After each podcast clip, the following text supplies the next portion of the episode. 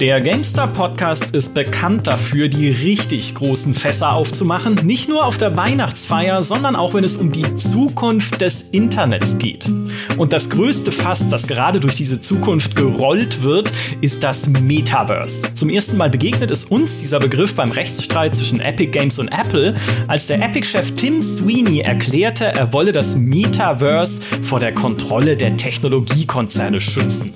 Da haben wir zum ersten Mal angefangen, uns da reinzulegen nachzulesen, was ist das eigentlich. Ein paar Monate später kommt dann Mark Zuckerberg daher, benennt seine Firma von Facebook in Meta um und demonstriert in einem langen Video, wie er sich die vernetzte Welt der Zukunft vorstellt. Dann will Microsoft knapp 80 Milliarden US-Dollar für die Übernahme von Activision ausgeben und begründet auch das mit dem Metaverse bzw. den Metaversen. Und plötzlich ist dieser Begriff überall. Selbst Pokémon Go ist neuerdings kein Augmented Reality oder Smartphone-Spiel mehr, sondern sondern ein Echtwelt-Metaverse. Dabei weiß doch noch überhaupt niemand, was dieses Metaverse überhaupt sein soll und wer es braucht. Ist dieses Fass mit dem süßen Wein des Fortschritts gefüllt oder mit abgestandener Buzzword-Plörre? Darüber müssen wir sprechen, alleine schon als Therapie für meinen Gast. Er ist Unternehmensberater bei 1789 Innovations und Podcaster bei Corporate Therapy und er hat sich in den letzten Wochen in so ziemlich alles reingelesen, was man über das Metaverse lesen kann, bis hin zu Neil Stevensons Sch äh, Snow Crash, genau, Snow Crash. Herzlich willkommen, Human Nagafi. Guten Tag. Damit wir nicht wieder bei Null anfangen müssen, bitte hört unsere Podcasts über Epic Games und über Crypto Gaming und vielleicht auch die Folge über Microsofts Activision-Übernahme. Da sind schon viele Infos drin und das hängt alles zusammen in unserem Podcast Metaverse sozusagen. Also viele Dinge, die wir jetzt wahrscheinlich nur streifen werden, werden da ein bisschen mehr erklärt. Und äh, Human, um beim Bild aus dem Einstieg zu bleiben, äh, wie viel hast du inzwischen aus dem Metaverse fast getrunken und wie groß war hinterher dein Kater? Ja, also ich würde sagen, die letzten Monate sind sehr Metaverse-lastig.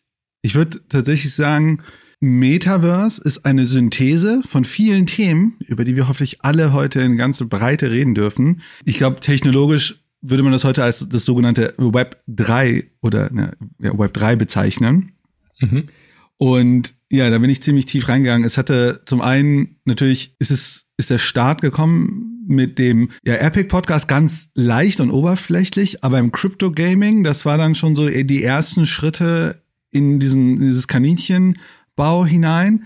Aber richtig irritiert war ich dann wirklich, als wir die Episode gemacht haben zu Microsoft, die ja eigentlich nicht ums Metaverse ging.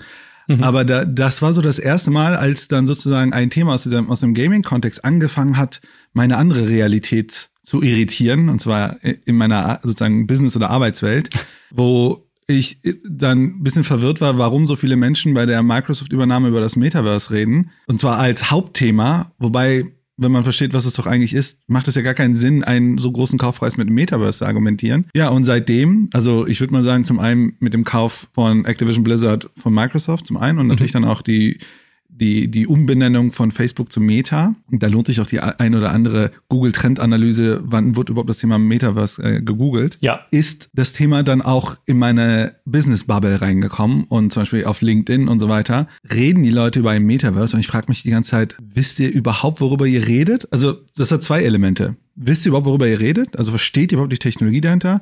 Und versteht ihr auch, wie dumm sie ist? Ich versuche normativ frei zu bleiben heute. ja, einfach mal und nicht wertend ausgedrückt.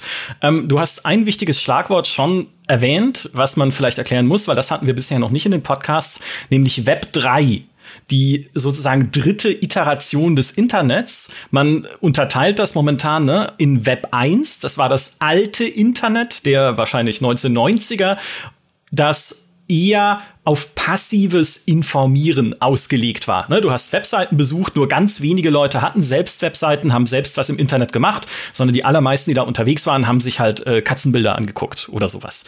Web 2 kam danach und war dann eher plattformbasiert und zwar äh, auf äh, Plattformen aufgebaut, die Teilhabe erlauben und Teilnahme vor allem erlauben am Internet. Also User-Generated Content ist da das große Stichwort. Plötzlich haben Leute angefangen, selbst Videos zu veröffentlichen und dann Livestreams.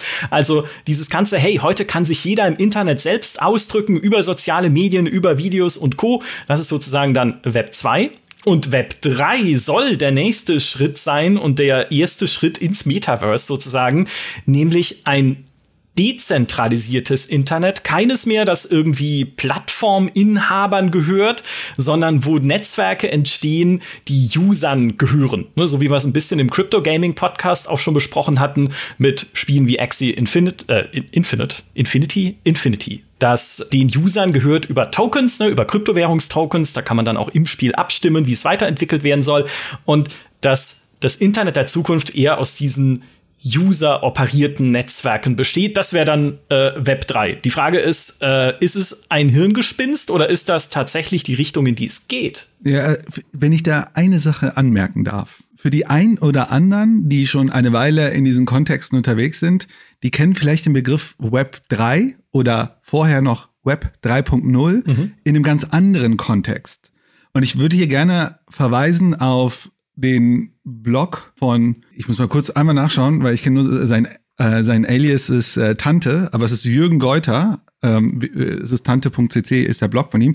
Er hat einen hervorragenden Blogartikel geschrieben zu mit dem Titel Das dritte Web. Und er beschreibt im Grunde die Entwicklung des Web 1, Web 2, genauso wie du es erklärt hast, ne? das Web 1 als Konsum, das der Web 2 als so ein soziales Web, wo wir Blogs machen konnten, wo wir im Grunde ne, mit Facebook äh, Content generieren können und mit YouTube. Ursprünglich war aber das Web 3.0 eher bekannt als das sogenannte semantische Netz. Ähm, das, das war so eine Art, Daten sollten mehr maschinenlesbar werden, es sollten so sowas wie Knowledge-Graphen kommen und so weiter. Das gibt's heute immer noch. Also es ist sozusagen, es ist äh, teilweise gemerged in Web äh, 2.0, aber das hätte ziemlich große Investitionen notwendig gemacht, so dass dieses ursprüngliche Web 3.0, dieses sogenannte semantische Netz, was deutlich intelligenter sein sollte in den Suchalgorithmen und so weiter, äh, verschwunden ist. Und wir heute, wenn wir über Web 3 reden, äh, deswegen mache ich diese Abgrenzung nochmal zu Web 3.0, äh, mhm. das ist dieses neue Ding.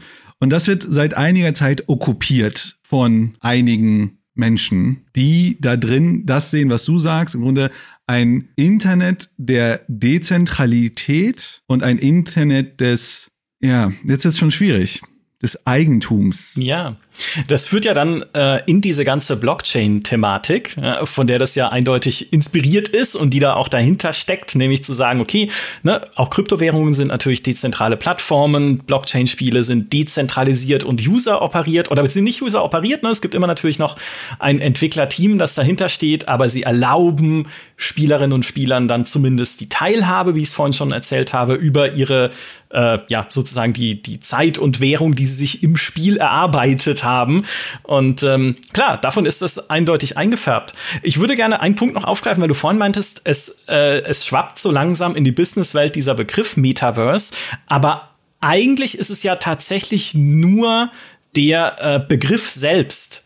Denn diese Idee des also zumindest eine der Ideen, auch das, ne, niemand weiß momentan, was das Metaverse ist. Auch bei allen Talks, die es gibt zum Thema Metaverse, ist das erste, was alle immer sagen, wir wissen gar nicht, wie es wird, aber hier ist unsere Vision davon. Aber zumindest erste Metaverse-Ideen sind ja schon älter. Damit meine ich jetzt nicht nur in Snow Crash, dem ja. Roman, sondern halt auch von Technologiekonzernen, die das ja schon äh, länger kommuniziert haben, wie zum Beispiel Microsoft. Microsoft hat 2021 ja äh, Microsoft Mesh vorgestellt, was im Prinzip eine Lösung sein soll für Unternehmen, um digitale Besprechungen und äh, Konferenzen zu, abzuhalten, wo dann Leute als Hologramme teilnehmen, die dann eingeblendet werden über, eine, über so ein Augmented Reality Headset, wie halt Microsoft HoloLens, obwohl sie gar nicht real am Tisch sitzen. Also du beamst dich einfach in deinem Holodeck zusammen. Ähm, hatte damals auch eine Reporterin von Wall Street Channel, äh, äh, vom Wall Street Journal, Entschuldigung, ausprobieren dürfen und meinte, es ist sehr faszinierend,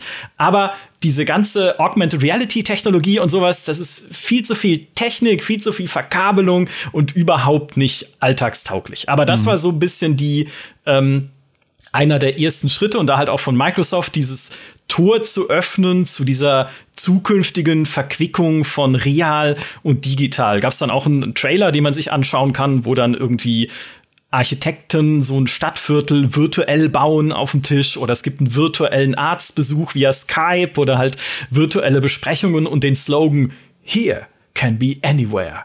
Und das hat das Ganze schon ins Rollen gebracht. Also man sieht schon, es hat Leute schon beschäftigt, bevor äh, Tim Sweeney oder dann halt am prominentesten Mark Zuckerberg irgendwie gesagt haben, äh, das ist jetzt für uns ein wichtiger Teil der Zukunft und da geht alles hin und da müssen wir schauen, äh, wie wir mit klarkommen.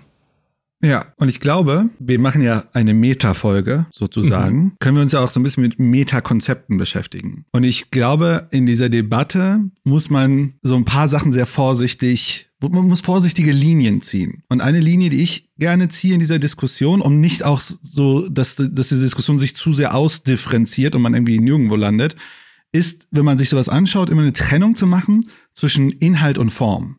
Mhm.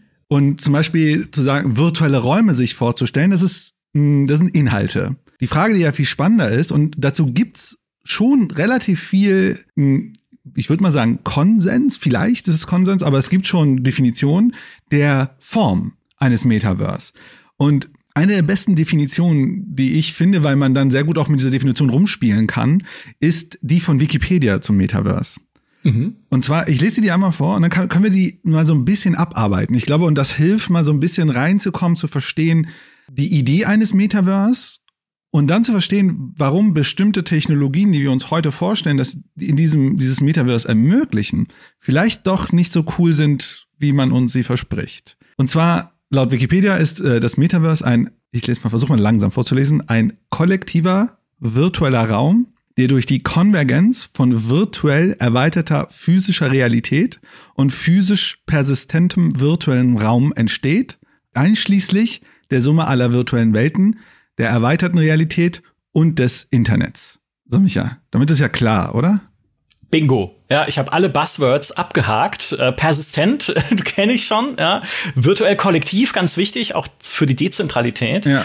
Aber äh, ja, ja lass aber uns das direkt anfangen. Also mhm. das, der erste Begriff, der da drin steckt, ist ja kollektiv virtueller Raum. Und das mhm. ist im Grunde sind das 3D-Räume, die gleichzeitig von vielen, und jetzt kommt was ganz Wichtiges da rein, von vielen Avataren, also digitale Repräsentanzen unserer, unserer Individualität, sage ich mal, dort drin stattfinden. Das heißt, dass dieser kollektive Raum muss bestehen aus Avataren von uns. Das heißt, wir müssen da rumlaufen und wir müssen diese gemeinsam erleben mit anderen Avataren und im besten Falle nicht instanziert, sondern alle gleichzeitig. Das ist das, was sie verstehen unter kollektiv virtuellem, äh, virtuellem Raum. Das, allein das ist schon eine, hat schon einen gewissen Anteil Science Fiction, weil wir momentan uns noch keine Plattform vorstellen können. Ja, vorstellen können wir sie, aber technisch umsetzen nicht, in der tatsächlich Hunderte oder gar Tausende Menschen simultan im selben Raum virtuell präsent sein können.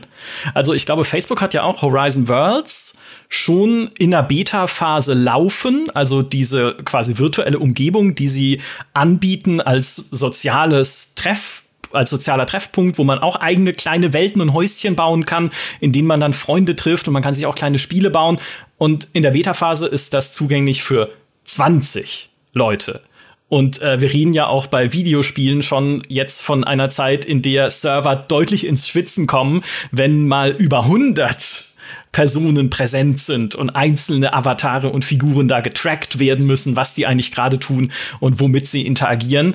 Also alleine daran sieht man schon, die ganze Sache ist auch gar nicht so nah, wie sie uns manchmal vorkommt, weil der Begriff so präsent ist, sondern technologisch, rein technologisch gesehen, noch ein ganzes Stück weg. Und ein ganzes Stück heißt wahrscheinlich Jahrzehnte. Das war ja auch was, was Mark Zuckerberg in seinem Video sehr deutlich auch tatsächlich äh, betont hat, nämlich wir brauchen noch technologische Durchbrüche in zwölf Bereichen, bevor diese soziale Erfahrung, die wir gezeigt haben, dass du äh, in Washington mit jemandem Tischtennis spielen kannst, in Paris äh, über virtuelle Realität oder äh, augmentierte Realität, bis das überhaupt funktioniert, brauchen wir Durchbrüche in den Bereichen künstliche Intelligenz, Hand- und Augentracking, ähm, überhaupt Eingabegeräten, Computing Power, also Rechenkraft überhaupt. Man geht davon aus, dass sich die Rechenkraft vertausendfachen muss, bevor überhaupt diese ganze Geschichte not, äh, notwendig möglich ist, wollte ich natürlich sagen, Entschuldigung. Und allein da, ne, siehst du schon, äh, so nah ist das, ist das Ding gar nicht. Nee, also wir bräuchten, und ich, ich kannte den Begriff vorher nicht so ganz gut, aber wir bräuchten Zugang zu Petaflops von Computing Power in weniger als Millisekundentakte. Etwas, was heute, aber ich meine, da bin ich natürlich, äh, ich sag mal, äh, technologischer Optimist. Ich glaube, alles, was eine Skalierungsfrage ist, wird die Technologie schon irgendwie lösen, aber nicht morgen, auf jeden Fall.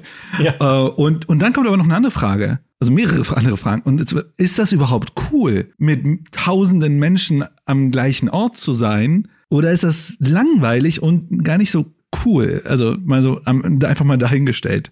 Äh, ich weiß nicht, ne? Also die äh, ein oder anderen World of Warcraft-Spieler oder so finden es vielleicht auch nicht so cool, wenn man da äh, Schlange stehen muss beim Questgeber, um eine Quest abzugeben, weil einfach alle gerade an einem Ort sind. Und dann sucht man sich irgendwo, wo man halt Ruhe hat und dann irgendwie halt nur grinden kann oder so. Ja. Das ist, finde ich, aber schon, äh, da piekst du schon in die Gretchenfrage, was dieses ganze Metaverse-Thema angeht. Wer braucht's? Ne, also für wen, für wen ist das denn? Am Ende wird das doch nicht gemacht, um eine Industrie drumherum aufbauen zu können, weil man eben gerne Industrien aufbaut, sondern weil es irgendeinen Vorteil für Menschen haben muss, sich darin zu bewegen, weil sonst macht's doch keiner freiwillig und hoffentlich dann am Ende nicht durch Zwang. Dann gibt's den Metaverse-Zwang. Wir müssen jeden Mittwoch alle, äh, alle in Horizon Worlds und einmal äh, Tischtennis spielen, sonst äh, ist Mark Zuckerberg traurig. Aber das ist für mich so ein bisschen die Frage, die immer mitschwingt, wenn auch äh, logischerweise über Visionen geredet wird, so wie das ja auch eine ist. Ist das etwas, was Menschen wirklich wollen und was unser Leben in irgendeiner Form bereichern kann? Ne? Kannst du ja auch heute sehen bei allen Technologien und bei allen Dingen, die gut ankommen. Das ist was, was die Leute machen, weil es beispielsweise ihr Leben erleichtert. Ne? Bei Amazon würde keiner bestellen, wenn es super kompliziert wäre, sondern das Einfache an Amazon und vielleicht auch anderen E-Commerce-Plattformen ist einfach, ich drücke auf einen Button und dann äh, bekomme ich meine Baby Yoda-Tasse direkt zugeschickt. Vielleicht idealerweise in Zukunft noch mit einer Drohne. Ne? Damit wird mein Leben einfacher. Ich muss mich nicht mit großartigen Bestellvorgängen auseinandersetzen. Ich muss um Himmels Willen nicht das Haus verlassen, um irgendwas zu tun, sondern ja, da mache ich halt das. Gleiches irgendwie für Taxidienste, für, äh, die man irgendwie direkt übers Handy bucht, damit man nirgendwo mehr anrufen muss und mit Menschen reden oder sowas bewahre. Und diese, diese Ebene der Vision fehlt mir beim Metaverse fast durchgehend. Und jetzt sind wir wieder bei der GameStar zurück, denn oft wird dieses, warum Leute das brauchen wollen sollen, begründet mit, ja, aber beim Gaming ist es doch schon so. Ne? Heute haben wir doch die Gaming-Welten, in denen sich schon Tausende, wenn nicht Millionen Menschen bewegen. Roblox wird immer wieder als Beispiel angeführt, hatten wir ja auch im Microsoft-Podcast schon angesprochen. Knapp 57 Prozent der US-amerikanischen Kinder nutzt Roblox. Das Ding hat knapp 50 Millionen täglich aktive Spielerinnen und Spieler. Also ja, du hast hier eine Plattform, auf der sich offensichtlich Millionen Menschen bewegen. Aber diese Millionen Menschen bewegen sich erstens nicht in einer persistenten Online-Welt, in dem Sinne, wie wir sie beispielsweise aus einem Ready Player One kennen. Also davon ist Roblox auch immer noch ein ganzes Stück weit entfernt. Und sie bewegen sich natürlich hauptsächlich in dieser Welt, um Spiele zu spielen und Spaß zu haben. Ja, dann habe ich da halt meine kleinen Roblox-Shooter oder meine kleinen Roblox-Puzzle-Sequenzen äh, oder was auch immer man mit diesem Spiele-Baukasten, der es ja ist, noch alles bauen kann. Und das ist das, was die Leute dann dort hält. Plus man kann es gemeinsam mit Freunden machen, weil es logischerweise online ist. Aber wo ist diese, hey, warum sollte ich das ne, tun und dort Zeit verbringen, Ebene momentan für diese große Metaverse-Vision? Hast du sie gefunden bei, dein, bei deiner Lektüre? Ja. Gut. ich, ich hatte nicht erwartet, dass wir schon so früh in so schweren Themen einsteigen, aber lass uns das doch gerne tun. Das geht jetzt sehr stark in so philosophische Themen rein. Und zwar ist es so die Frage, warum tun wir überhaupt Sachen? Äh, warum nehmen wir an Sachen teil und so weiter? Hier macht es ein wenig Sinn, mal zu verstehen, wie zum Beispiel mh, hm, Ideologien funktionieren. Also Ideologien nicht im Sinne von einer politischen Ideologie, wie zum Beispiel ich bin, keine Ahnung, konservativ oder ich bin eher liberal oder so, sondern Ideologien als, als etwas, was ich, nehme mal ein Zitat von jemandem, der Ideologie äh, erklärt. Also, Ideologie ist eine unbewusste Struktur, die uns die umgebende Wirklichkeit als eine kohärente Tatsachenwelt erscheinen lässt. Ideologie ist keine Illusion, die die Realität der Dinge maskiert. Ideologie ist eine unbewusste Fantasie, welche die Realität selbst strukturiert. Ist jetzt sehr High Philosophy, ich weiß, aber was bedeutet das konkret? Wenn wir gesellschaftlich unbewusst akzeptieren, dass eine Sache da ist und die ist halt so, die ist einfach da, dann können wir schwer daraus aussteigen. Also mal ein ganz klassisches Beispiel ähm, ist Geld ist zum Beispiel sowas. Mhm. Wenn du zu einem Bäcker gehst, dann machst du dir echt die Gedanken und sagst, ja, das Geld, das ist ja eigentlich eine Illusion, das ist ja nur ein Papier, das hat ja eigentlich gar keinen Wert.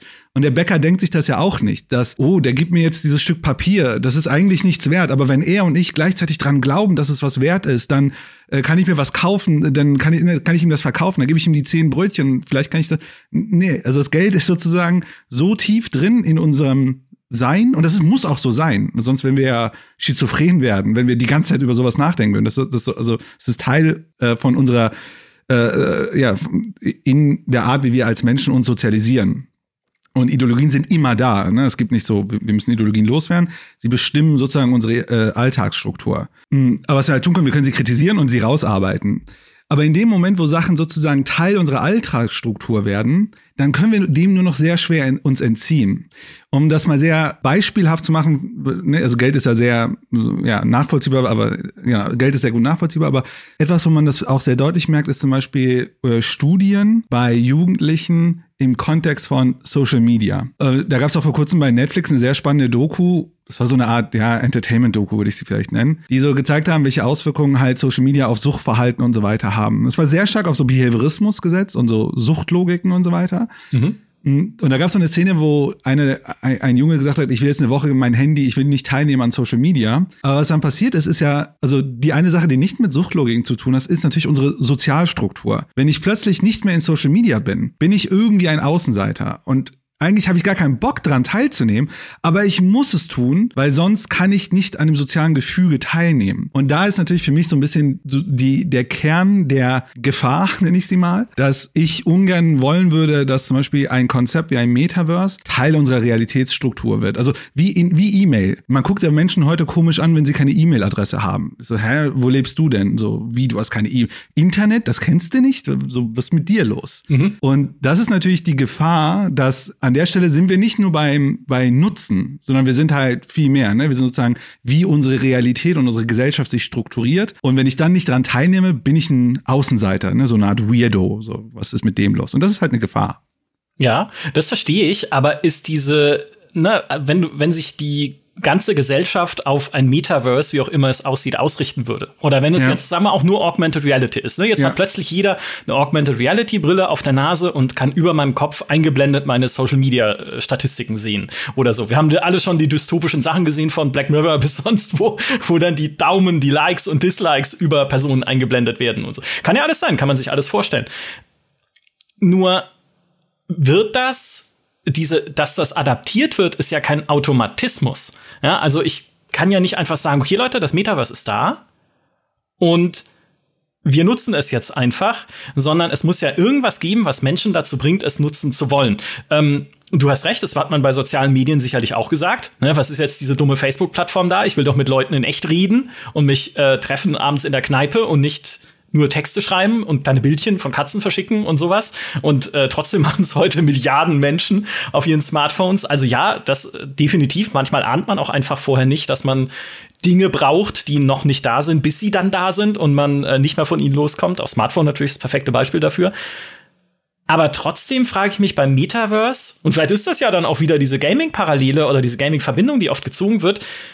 Was wäre für uns denn dieser, dieses diese initiale äh, diese, oder dieser initiale Druck, um da unbedingt reinschwappen zu müssen.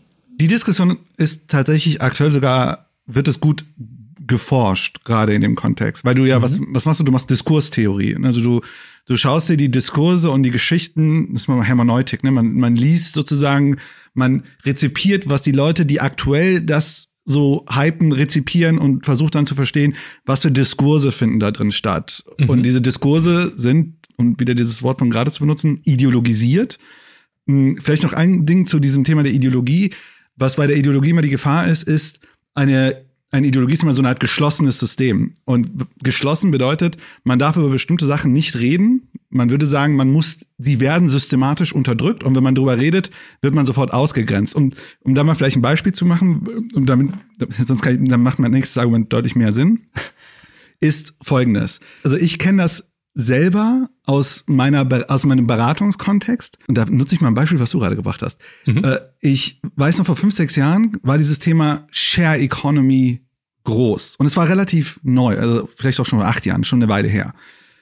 Und dann sitzt du in so einem Business Meeting und dann pitcht jemand so ein Businessmodell-Idee und wie das halt so ist, es hat immer sehr viel Pathos, so eine, so eine Präsentation. Na, und wir retten die Welt und wir machen die Welt besser und bla bla bla und bla bla bla. Na, also, und dann ist es, ne, ist es sozusagen eine geschlossene Diskussion. Alle, die in diesem Raum sitzen, fühlen sich so, ja, toll, cool. Und dann kann ja zum Beispiel ein Kritiker sagen, aber warte mal. Das, was du da erzählst, bedeutet doch eigentlich, dass nehmen wir mal sowas wie Share, äh, Share Economy im Sinne von Uber. Aber wird das nicht die Mitarbeiter in prekäre Arbeitssituationen bringen? Und das wäre doch voll scheiße. Und dann hast du also eine Plattform, die schöpft eigentlich alles ab und für die geht's noch schlechter, weil die können sich gar nicht mehr organisieren. Das darfst du nicht sagen in so einem Moment. In so einem Moment wird, wirst du halt sofort sozusagen gesilenced. Dann kommen natürlich sowas wie Argumente wie, ach, du hast keine Ahnung, Technologie, das ist doch Fortschritt. Ach, wir wissen doch gar nicht, wohin sich das entwickelt und bla bla bla bla. So, das ist halt der, das ist so ein bisschen die, die, die Problematik des Diskurses. Mhm.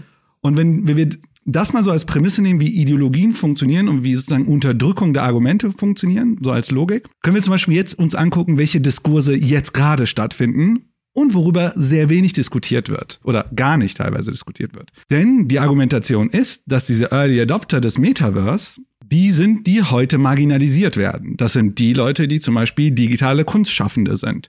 Die Leute, dessen Kunst einfach geklaut wird, weil sie kopiert und woanders äh, äh genutzt wird. Das sind all die Leute, die von irgendwelchen zentralistischen Systemen äh, ja, deren Daten geklaut werden und andere damit Geld verdienen. Hm, alle Leute, die, äh, die sich was erschaffen und der Staat sie besteuert oder Inflation, inflationäre Inflation erhöht und damit ihre Werte, ihre, ihr Vermögen entwertet. Mhm. Dieses Narrativ des, der Staat kontrolliert dich, du bist, äh, äh, ne, du bist nicht frei und so weiter, das ist natürlich für viele Menschen ein Anreiz. Also zum einen der Staat entfremdet, äh, der Staat ist totalitär und auf der anderen Seite hast du ja diese Argumentation, ja, und die Menschen, die digitale Kunstschaffenden sind, ne, die haben ja voll das, oder Musikleute, ne, die MP3s werden einfach gedownloadet. Furchtbar. Aha. Und ja. diese Leute, und das ist natürlich so ein Narrativ, das natürlich bei diesen Kunstschaffenden schon ein bisschen resoniert, aber die, man baut darum herum so eine Art, wie gesagt, das ist so ein hermeneutisch geschlossen, also ideologisch geschlossenes System, wo dann ganz viele andere Leute sagen, das stimmt ich sollte da auch einsteigen, weil ich glaube, wir müssen, und das sind ja echte Probleme. Also die Probleme, die da das äh, digitale äh, Künstler und Schaffende ziemlich also ausgebeutet werden, das ist, ist so. Ähm, das ist schlecht halt, ne? Wir diskutieren halt nicht über das eigentliche Problem. Denn das eigentliche Problem an der Stelle ist natürlich nicht die eigentliche Technologie, in dem Fall Blockchain, und dass sie sie eigentlich gar nicht löst, das Problem. Sondern man sagt, äh, das eigentliche Problem ist äh, äh, Regulierung, das eigentliche Problem ist, äh, äh, ja, keine Ahnung, äh, Wege finden, dass diese Leute äh, äh, nicht äh, ausgebeutet werden von Spotify oder was auch immer. Aber darüber diskutieren wir nicht. Wir diskutieren eher darüber zu sagen, was du eigentlich brauchst, ist dein Eigentum. Und für diese Menschen, das ist natürlich für die interessant. Und das ist das, wenn wir jetzt in die ökonomische Innovationstheorie gehen, die wir jetzt als Innovators und Early Adopter finden. Und die Innovationstheorie geht dann den nächsten Schritt zu sagen, wenn wir diese Leute gefunden haben, die müssen so richtig, ne, da werden Begriffe benutzt wie evangelizen. Das ist einen religiösen Charakter, das Ganze dann. Mhm. Dann wird eine sogenannte Early Majority mit rübergehen, weil diese Innovatoren und Early Adopter, die fangen ja an, schon mal erste Lösungen da drauf zu, ne, die finden die coolen Use Cases und dann rutschen wir, äh, rutscht dann irgendwie die Early Majority und wenn die Early Majority drüber ist, ist die Logik aus dieser, ja, man muss sich das vorstellen wie so eine Standard-Normalverteilung, ne, so eine Glockenkurve.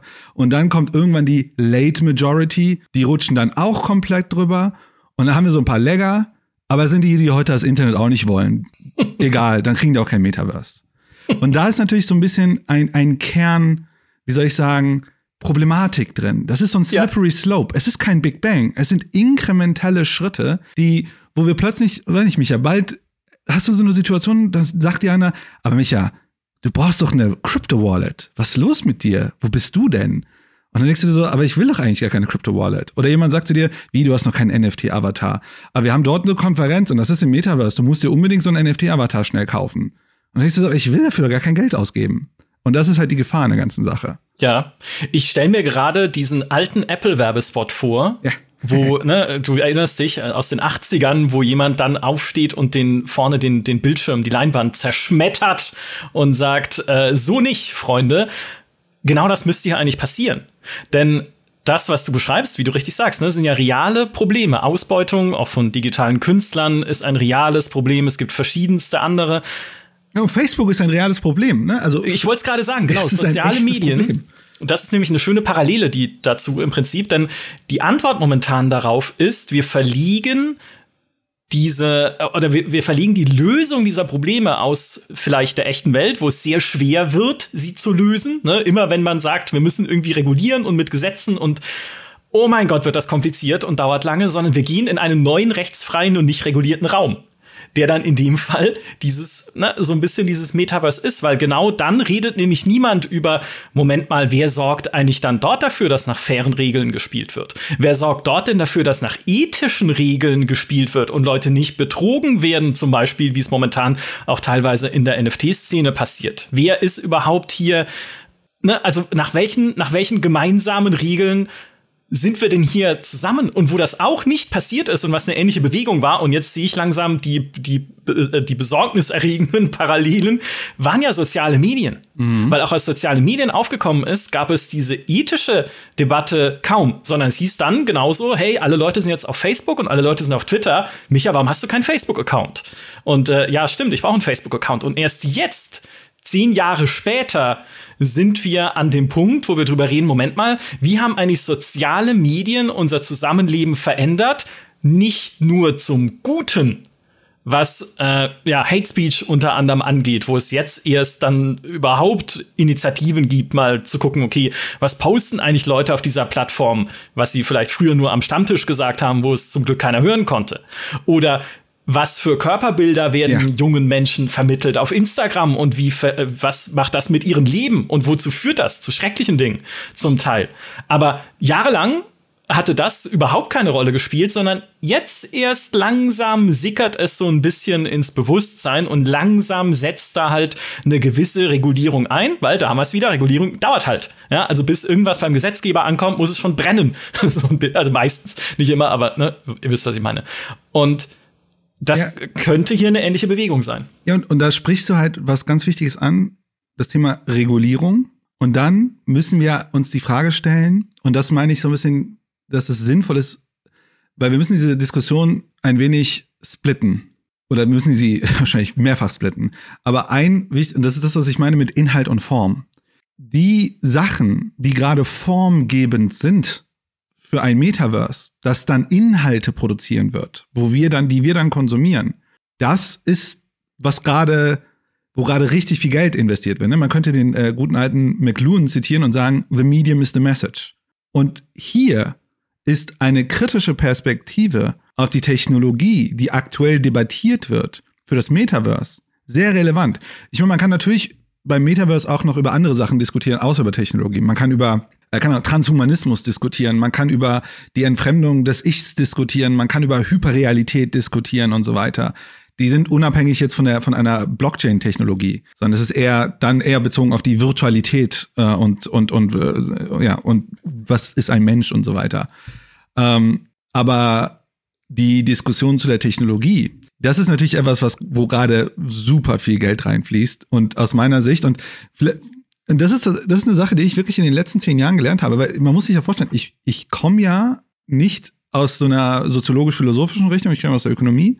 Und ich, ich musste also aus meinen Projekten, aus meinen Problemen heraus wirklich mal substanzielle Aussagen über Sachen zu machen, musste ich mir ja, ich nenne es mal so Erkenntniswerkzeuge mir aneignen. Und zum Beispiel eine Sache, die ich für mich erlernt und erkannt habe, hm, ist zum Beispiel zu verstehen, es gibt kein geschlossen perfekte Lösung. Jede Lösung erhält einen Teil ihres Problems und dieses Problem er, er, er beinhaltet auch seine Lösung. Das bedeutet, immer wenn wir eine neue Sache machen, wird es auch Probleme mit sich bringen.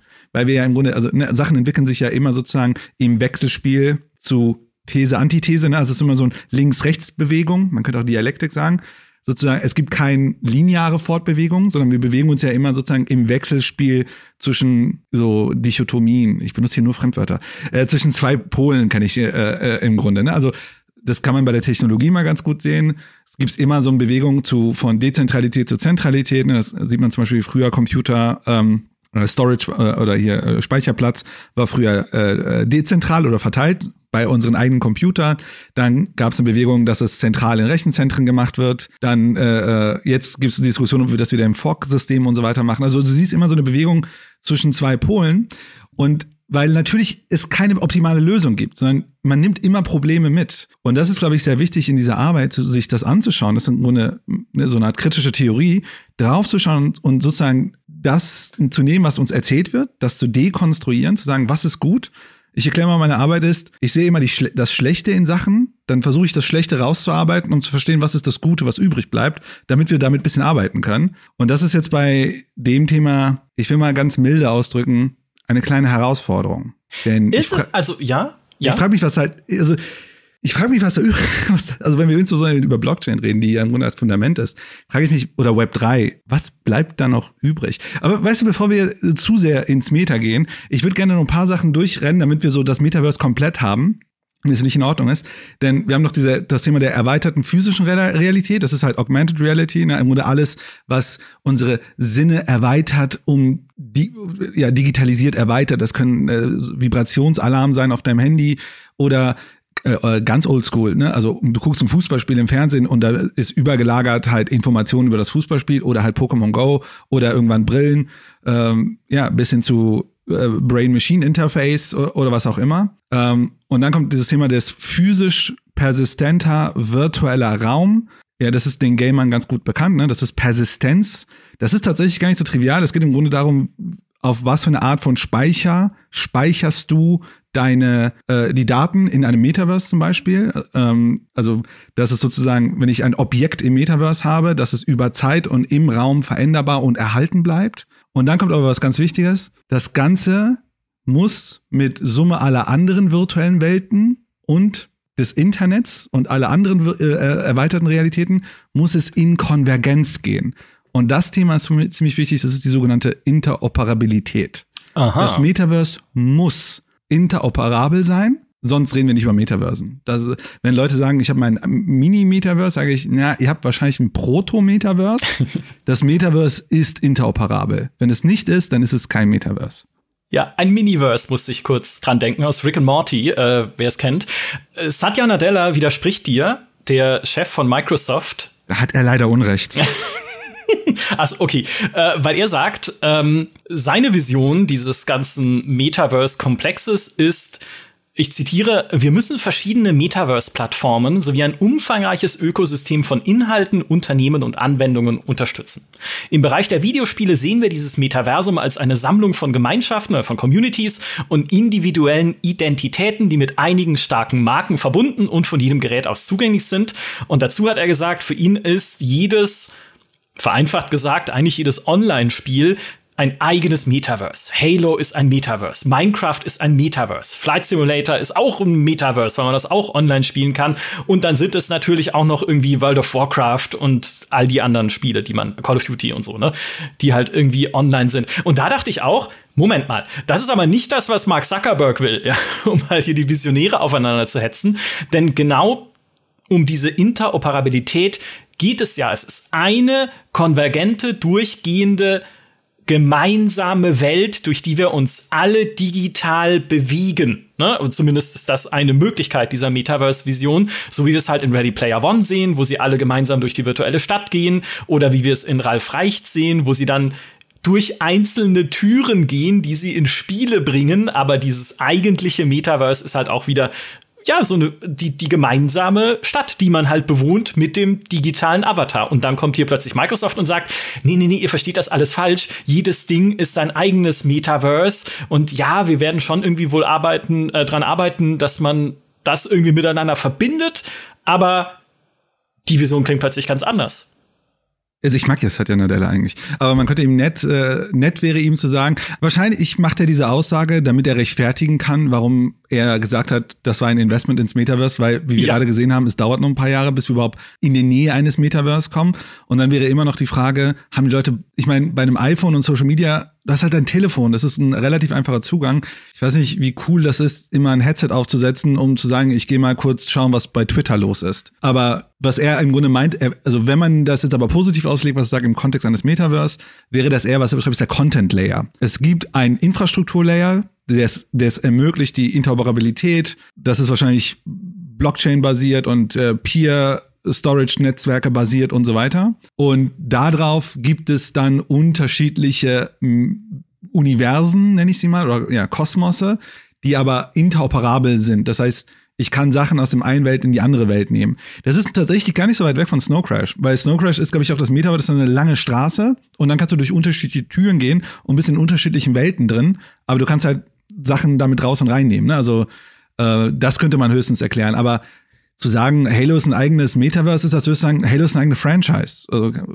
wo ist der Unterschied? Ja, und das ist ja auch äh, eine der kritischen Fragen, die ja viele stellen, die sich mit der Thematik beschäftigen wenn wir uns die heutige Plattformökonomie angucken, Plattformen wollen doch überhaupt nicht miteinander verschmelzen. Ja. Im Gegenteil, Plattformen, und Games sind da äh, keine Ausnahme, wollen ihre User halten und an sich binden. Wenn du Fortnite spielst, sollst du doch bitte nicht rüberlunzen zu Call of Duty und das spielen, sondern bleib doch bitte bei uns, weil wir dich gerne monetarisieren wollen, weil wir dir gerne Sachen verkaufen wollen. Und wie soll aus dieser ja, aus dieser Abgrenzungsökonomie, äh, ne, ich, ich will möglichst viele Leute auf in meinem Gehege hier haben. Wie soll daraus ein gemeinsames, untereinander kompatibles Universum werden. Und äh, ich habe vor kurzem einen Talk gesehen, auch mit einem recht hochrangigen Sprecher von Facebook aus Europa oder von Meta, um genauer zu sein, so heißt es ja jetzt, der auch gesagt hat, ja, äh, das ist tatsächlich noch ein weiter Weg. Wir auch da forschen wir schon, an Verbindungen, wie man das herstellen kann, also was dann dieses verbindende Layer sein könnte. Ne, legen wir dann überall einfach einen Facebook-Account drüber, mit dem man sich in alles einloggt. Das wäre, glaube ich, am liebsten, aber so einfach ist es auch nicht. Aber er hat keine Antwort. Es gibt keine Antwort darauf, wie diese Interoperabilität hergestellt werden kann. Und ich meine, das kommt von Meta, also von der Firma, die sich nach dem Ding benannt hat. Innerhalb des Metaverse gibt es ja gerade einen Metakrieg, denn ich glaube, die Leute, die aktuell, wo, also da, wo gerade das große Geld reinfließt, im Sinne von Investitionen in ein Metaverse, sehen Meta nicht als ihren Verbündeten, sondern als ihren Feind. die würden sagen, brauch kein Facebook, ich habe so ein Tool wie Metamask. Das ist mein Token-Ding und so weiter. Ne, damit habe ich ja doch meine Tokens. Warum soll ich mir, äh, warum soll ich in einer Plattform ein, ein Account machen? Meine, meine Identität ist ja schon auf der Blockchain, dezentral abgelegt. Warum? Die gehört niemand, nicht mal Facebook. Und deswegen glaube ich, da ist ein, da ist ein Kampf. Ne? Also ich glaube, die Sachen, die Meta gerade sagt oder Facebook gerade sagt, ist natürlich, wollen sie eine große Macht sein im neuen System. Ganz viele Investitionen, die gerade da reinfließen, wollen Meta oder Facebook entmachten. Und da gehen wir natürlich in eine sehr interessante Diskussion rein. Und zwar die, wer bekriegt sich hier überhaupt eigentlich? Es, es gibt ein ganz spannendes äh, äh, YouTube-Video von einem Creator, der heißt Folding Ideas. Line Goes Up. Das sind zweieinhalb Stunden Video über NFTs und Kryptos. Zum Schluss kommt das Sache, im Grunde, was wir gerade erleben, ist sozusagen der Kampf der 0,1% gegen die 1%. Da sind die Leute, die mit Web 2 unglaublich reich geworden sind, wie Zuckerberg und Microsoft und so weiter. Und die Leute, die mit Web 2 sehr reich geworden sind. Also Milliardär, aber halt nicht krasser Milliardär. Und da findet gerade so eine Art äh, äh, Krieg statt, weil die jetzt sozusagen im Web 3 die krassen sein wollen. Und das ist tatsächlich ganz interessant, weil obwohl die Krypto-Investoren, nenne ich sie mal, oder die Crypto Bros, schon sehr, ja, ja, die Crypto Bros, sah unglaublich auf dieses, auf diese libertäre Idee des alle sind frei in dem Metaverse oder in dem Web 3 sind, zeigen Studien, dass die äh, Top 100 äh, Blockchain-Wallets genauso viel, so viel Bitcoin haben wie die nächsten 38 Millionen Bitcoin-Wallets. Das heißt, das, was wir ja schon beobachten, dass im Grunde Plattformmächte entstehen, die gibt's heute schon. Also es ist eigentlich schon eine Reproduktion von dem, mhm. was wir heute haben, nur dass es halt noch härter unreguliert ist. Und es, da rutschen wir jetzt tatsächlich in das rein, was ich vorhin auch zu dir meinte. Wenn wir uns die Form angucken, brauchen wir uns nicht über den Inhalt zu wundern, der am Ende da rauskommt. Sehr, sehr spannend. Es ist halt immer noch ein menschliches System, nicht wahr? Menschen, komisches Konzept. Ja, man bringt als Mensch immer so Ungleichheit mit und äh, füttert dann auch all seine Systeme damit. so, so funktioniert menschlicher Fortschritt. Die ich glaube ein bisschen diese, es wird ja auch zum Beispiel gesagt, ne, so die Eintrittskarte in das Metaverse der Zukunft ist deine Crypto Wallet. Mhm. Ne? Also das äh, dein dein Geldbeutel, in dem deine Kryptowährung liegt. Das ist das Ding, was du brauchst, um zukünftig an diesem Metaversum, an dieser dezentralisierten, neuen, freiheitlichen, quasi Internet Virtual Reality Welt äh, oder wie auch immer sie aussieht, teilnehmen zu können. Ohne das wird es nicht gehen. Darin liegt deine Identität, ne? also auch die ist ja dann quasi dezentral verwaltet, dein digitaler Personalausweis plus Bankkonto sozusagen und damit kannst du dann dieses, dieses Tor aufstoßen, um teilnehmen zu können an all den wundervollen Dingen, von denen wir noch gar nicht wissen, was sie sind. Genau, also das Spannende ist ja, dass du heute musst du ja dich überall registrieren. Und sei es zum Beispiel im Sinne von, mh, hm, wie soll ich sagen, äh, du hast einen Google-Account und überall anders kannst du dich mit einem Google-Account ein, einmelden. Man könnte schon sagen, das ist auch schon sowas wie Metaverse. Da entsteht ja Interoperabilität. Was aber jetzt die Krypto-Leute beziehungsweise die das dezentrale Netz haben wollen, sagen, ja, aber das ist ja bei Google, das gehört dir ja gar nicht, das ist nicht dein Eigentum. Denn in dem, Metaverse, äh, in dem Metaverse soll es ja so sein, dass du über die Tokens, die du in deiner Wallet hast, automatisch identifiziert wirst, wo du reinkommst und wo du auch vielleicht nicht reinkommst. Und das ist im Grunde das Fundament, was wir brauchen im Metaverse, ist die Wallet. Wir können auch fünf Wallets haben, also niemand restrict, also niemand sagt wie viel du haben darfst. Aber das ist im Grunde die Basis, um überhaupt als Eintritt in dem System zu kommen. Und dann könnte man sich fragen, was macht man überhaupt noch? Was macht man da alles? Was, wie sieht das Leben, wenn wir jetzt noch, also, wenn wir noch nicht so viel über die Technologie erstmal äh, kritisieren wollen, ist, wie sieht Leben im Metaverse aus? Wer weiß das schon, aber ich kann dir sagen, was du tun sollst, äh, nämlich äh, Shops besuchen und Sachen kaufen. Das wäre mir sehr recht als Industrie. ein bisschen, also, ne, ich meine, man muss ja immer von Vision reden, aber es gibt ja ein paar Dinge und ein paar Projekte, die man schon lange kennt, die ein bisschen sowas ähnliches waren wie kleine Miniversen. Ne? Und zum Beispiel Second Life. Second Life hat ja auch seine Hochzeit gehabt in den frühen 2000er Jahren. Momentan versucht es wieder ein kleines Comeback. Auch einer der Miterfinder ist wieder mit dabei, der Philip Rosedale. Ähm, der äh, schon damals 2007 gesagt hat, dass sich das 3D-Web durchsetzen wird und jeder einen Avatar haben wird.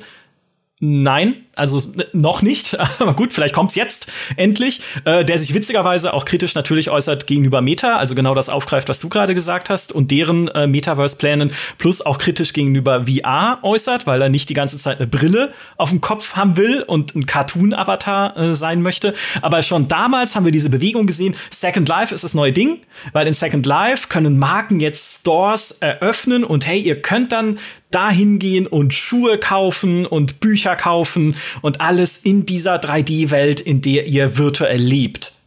Und das sind die Projekte, die sich jetzt auch einfach wiederfinden, im Gegensatz zu Second Life jetzt auf Blockchain-Basis, aber es ist eigentlich ansonsten genau dasselbe, wie zum Beispiel halt ein Decentraland oder ein The Sandbox. Ich habe immer den Spaß gemacht, bei uns einfach durch die Pressemitteilungen äh, zu screenen, die wir so kriegen, einfach bei der GameStar und zu schauen, wie oft kommt denn das Metaverse äh, Schlagwort vor und im Zusammenhang womit. Und tatsächlich sind äh, Decentraland und The Sandbox diejenigen, die da am aktivsten sind, einfach immer wieder Sachen zu kommunizieren, mit wem sie jetzt wieder eine Kooperation haben. Hey, wusstet ihr schon, dass es in Decentraland einen Luxusmodedistrikt gibt mit einer eigenen Fashion Week mit natürlich realen und bekannten Modemarken? Oder dass Weiß, die Medienmarke, ein Hauptquartier hat in Decentraland oder es einen virtuellen Samsung-Store gibt. Oder ein Musikfestival mit Deadmau5 und Paris Hilton. Ich wusste nicht mal, dass Paris Hilton Musik macht, aber sie ist in Decentraland und tut es auch dort. Ähm, Plus dann The Sandbox, ne? Die haben jetzt eine Kooperation mit Dungeon Siege. Da entsteht irgendwie eine Dungeon Siege Vergnügungspark-Welt in Decentraland oder Snoop Dogg und Warner Music arbeiten mit denen zusammen. Äh, plus 5000 andere. Deadmaus ist auch dort. Also sehr umtriebig. Wer Hausmusik mag, kommt nicht an, an Deadmaus vorbei auf allen äh, Krypto-Plattformen. Es gibt natürlich noch andere. Das sind jetzt halt die beiden, die so ein bisschen am aktivsten sind. Und ihr eigentliche, ihre eigentliche Funktionsweise ist ja, wie damals schon in Second Life, du kaufst ein Grundstück, und bebaust, also virtuelles Grundstück, und bebaust es mit einer Welt nach deinem Geschmack. Ja, jetzt bezahlst du dieses Grundstück eben mit Kryptowährung plus, was jetzt auch neu ist, du hast über diese Kryptowährung, darüber hatten wir schon in der, in der Crypto Gaming Folge gesprochen, über diese Kryptowährung eben einen Anteil selbst an dieser Plattform. Wozu das führt momentan, ist allerdings etwas ganz anderes, nämlich nicht, dass Leute dahin strömen und sagen, endlich die virtuelle, dynamische und mit Shops vollgekleisterte Welt, die ich schon in Second Life nicht wollte, sondern wozu das führt, ist, ich nenne ein Beispiel. Wenn man diese Spiele googelt oder Videos sucht, ich habe versucht halt, oder ich habe nach einem Video gesucht, wo man da gucken kann, wie Decentraland halt aussieht. Ne? Vielleicht läuft da ja mal jemand durch oder so. Die ersten fünf Videos, die ich gekriegt habe, waren alle, wie sind die Kurse momentan der Währung. Also es gibt Mana im Spiel auf Ethereum-Basis, ist die Kryptowährung, die genutzt wird für Decentraland die ersten, also wirklich die wichtigsten Gesprächsthemen, die als, die mir auch Google als am relevantesten empfiehlt sind, wie steht der Kurs dieser Währung? Und das zieht sich durch diese ganze Crypto-Gaming-Landschaft durch. Ich sage nicht, dass das alles irgendwie technisch schlecht gemachte Sachen sind oder dass die alle irgendwie kein, also keine Ahnung, ob Axie Infinity Spaß macht, wenn man da seine kleinen äh, Kugelkatzen züchtet oder sowas. Aber die allererste Frage ist immer, wie ist, der, wie ist der Kurs? Wie kann ich damit Kohle machen? Und diese Sachen sind eigentlich, äh, ehrlich gesagt, keine Spiele, keine visionären Projekte, sondern sind Spekulationsobjekte. Und der Mensch, der das am meisten bewiesen hat von allen, ist vielen Dank Peter Molyneux mit seiner Wirtschaftssimulation Legacy, in der er NFT-Grundstücke verkauft. Und das ging jetzt im letzten Dezember schon durch die Nachrichten. Schon vor Release, wie soll irgendwann dieses Jahr kommen, hat er Grundstücke für über 50 Millionen Dollar verkauft. Und mir kann keiner sagen, dass das dass dieses Geld von Leuten ausgegeben wird, in dem Fall halt nicht bar eins zu eins, sondern in Kryptowährung, von Leuten ausgegeben wird, die total dran glauben, dass Peter Molyneux tolle Spiele macht. Weil ich meine, Hallo Godus ist heute noch nicht fertig, obwohl es irgendwie mit gecrowdfundet wurde. The Cube, braucht man nicht dran erinnern, wie jemand an den Godus-Einnahmen beteiligt werden sollte, aber nie einen Cent gesehen hat. Ah, also niemand investiert in das nächste Spiel von Peter Molyneux, von dem man übrigens noch nicht mal weiß, wie es sich spielt oder ob es cool ist mhm. weil er sagt, äh, Peter Molyneux ist cool, sondern um zu spekulieren, um zu gucken, hey, hoffentlich gewinnen diese NFT-Grundstücke in Legacy an Wert. Hoffentlich gewinnen hier irgendwie die NFT-Grundstücke in Decentraland an Wert. Gleiches siehst du bei X Infinity, gleiches siehst du bei The Sandbox. Also ist eher eine momentan so eine Spekulationsbubble. Ja, ich weiß nicht, ob sie platzt. Kann auch sein, dass sie weiter wächst oder so. Mhm. Aber wenig Gespräch tatsächlich darüber, ist das was, wo Menschen hinwollen, um sich dort gerne aufzuhalten. Ja, also dafür gibt es einen Begriff, das nennt sich äh, Bigger Fools Game, also doch ein Spiel. also im Grunde, wenn alle reingehen, weil sie denken, dass der Betrag wächst, aber es gibt eigentlich gar keine echte Wertschöpfung in dem ganzen System. Also es wird kein Mehrwert erzeugt. Es ist ja immer so, du musst einen größeren Fool finden, also einen größeren Idioten finden, der das teurer abkauft von dir. Äh, und das ist im Grunde, was wir aktuell alle denken. Also ich, ich würde nicht sagen, dass sie die, alle oder viele Leute, die da drin sind, so die Absicht haben, zu sagen, ich finde einen größeren Idioten als ich. Ich glaube, alle glauben daran, dass da irgendwas irgendwann entsteht. Aber was wir gerade erleben, ist genau diese Struktur. Denn was sie alle damit machen, ist, sie benutzen das als sogenanntes Value Storage. Also das soll Wert erhalten sein. Und mein Problem dabei ist, es muss irgendwann irgendjemanden zumindest Utility bringen, Nutzen. Weil sonst schiebst du ja nur Sachen hin und her. Wenn alle das nur als Value Storage halten und keiner da drin Utility sieht, also Nutzen sieht, wo entsteht denn überhaupt Mehrwert? Und um dir mal ein paar Beispiele zu zeigen, wo die ersten Startups daran arbeiten, zu sagen, ja, das kriegen wir schon hin. Es gab letztens äh, von irgendeinem Crypto-Startup ein erstes Patent fürs Metaverse, die haben ein Konzept gebaut für Metaverse-Restaurants, wo sie NFTs haben, die konsumierbar sind, so dass du im, im, äh, im Metaverse ins Restaurant gehen kannst und was essen und trinken kannst. Und dann wär, du kaufst dann im Grunde ein NFT und das verbraucht sich durch den Konsum auf. Ja, und da könnte sich der eine oder andere denken so, warum bauen wir nicht gleich einfach Survival-Mechaniken ins Metaverse ein, damit wir dann auch noch Utility haben für die NFTs, die wir dort drin produzieren. Das sind halt ja die verrückten Ideen, die entstehen können. Es gibt Leute, die machen Patente dafür. Aber das ist ja wieder, dann sind wir ja eigentlich wieder an dem Punkt, bei dem wir beim Crypto Gaming schon waren.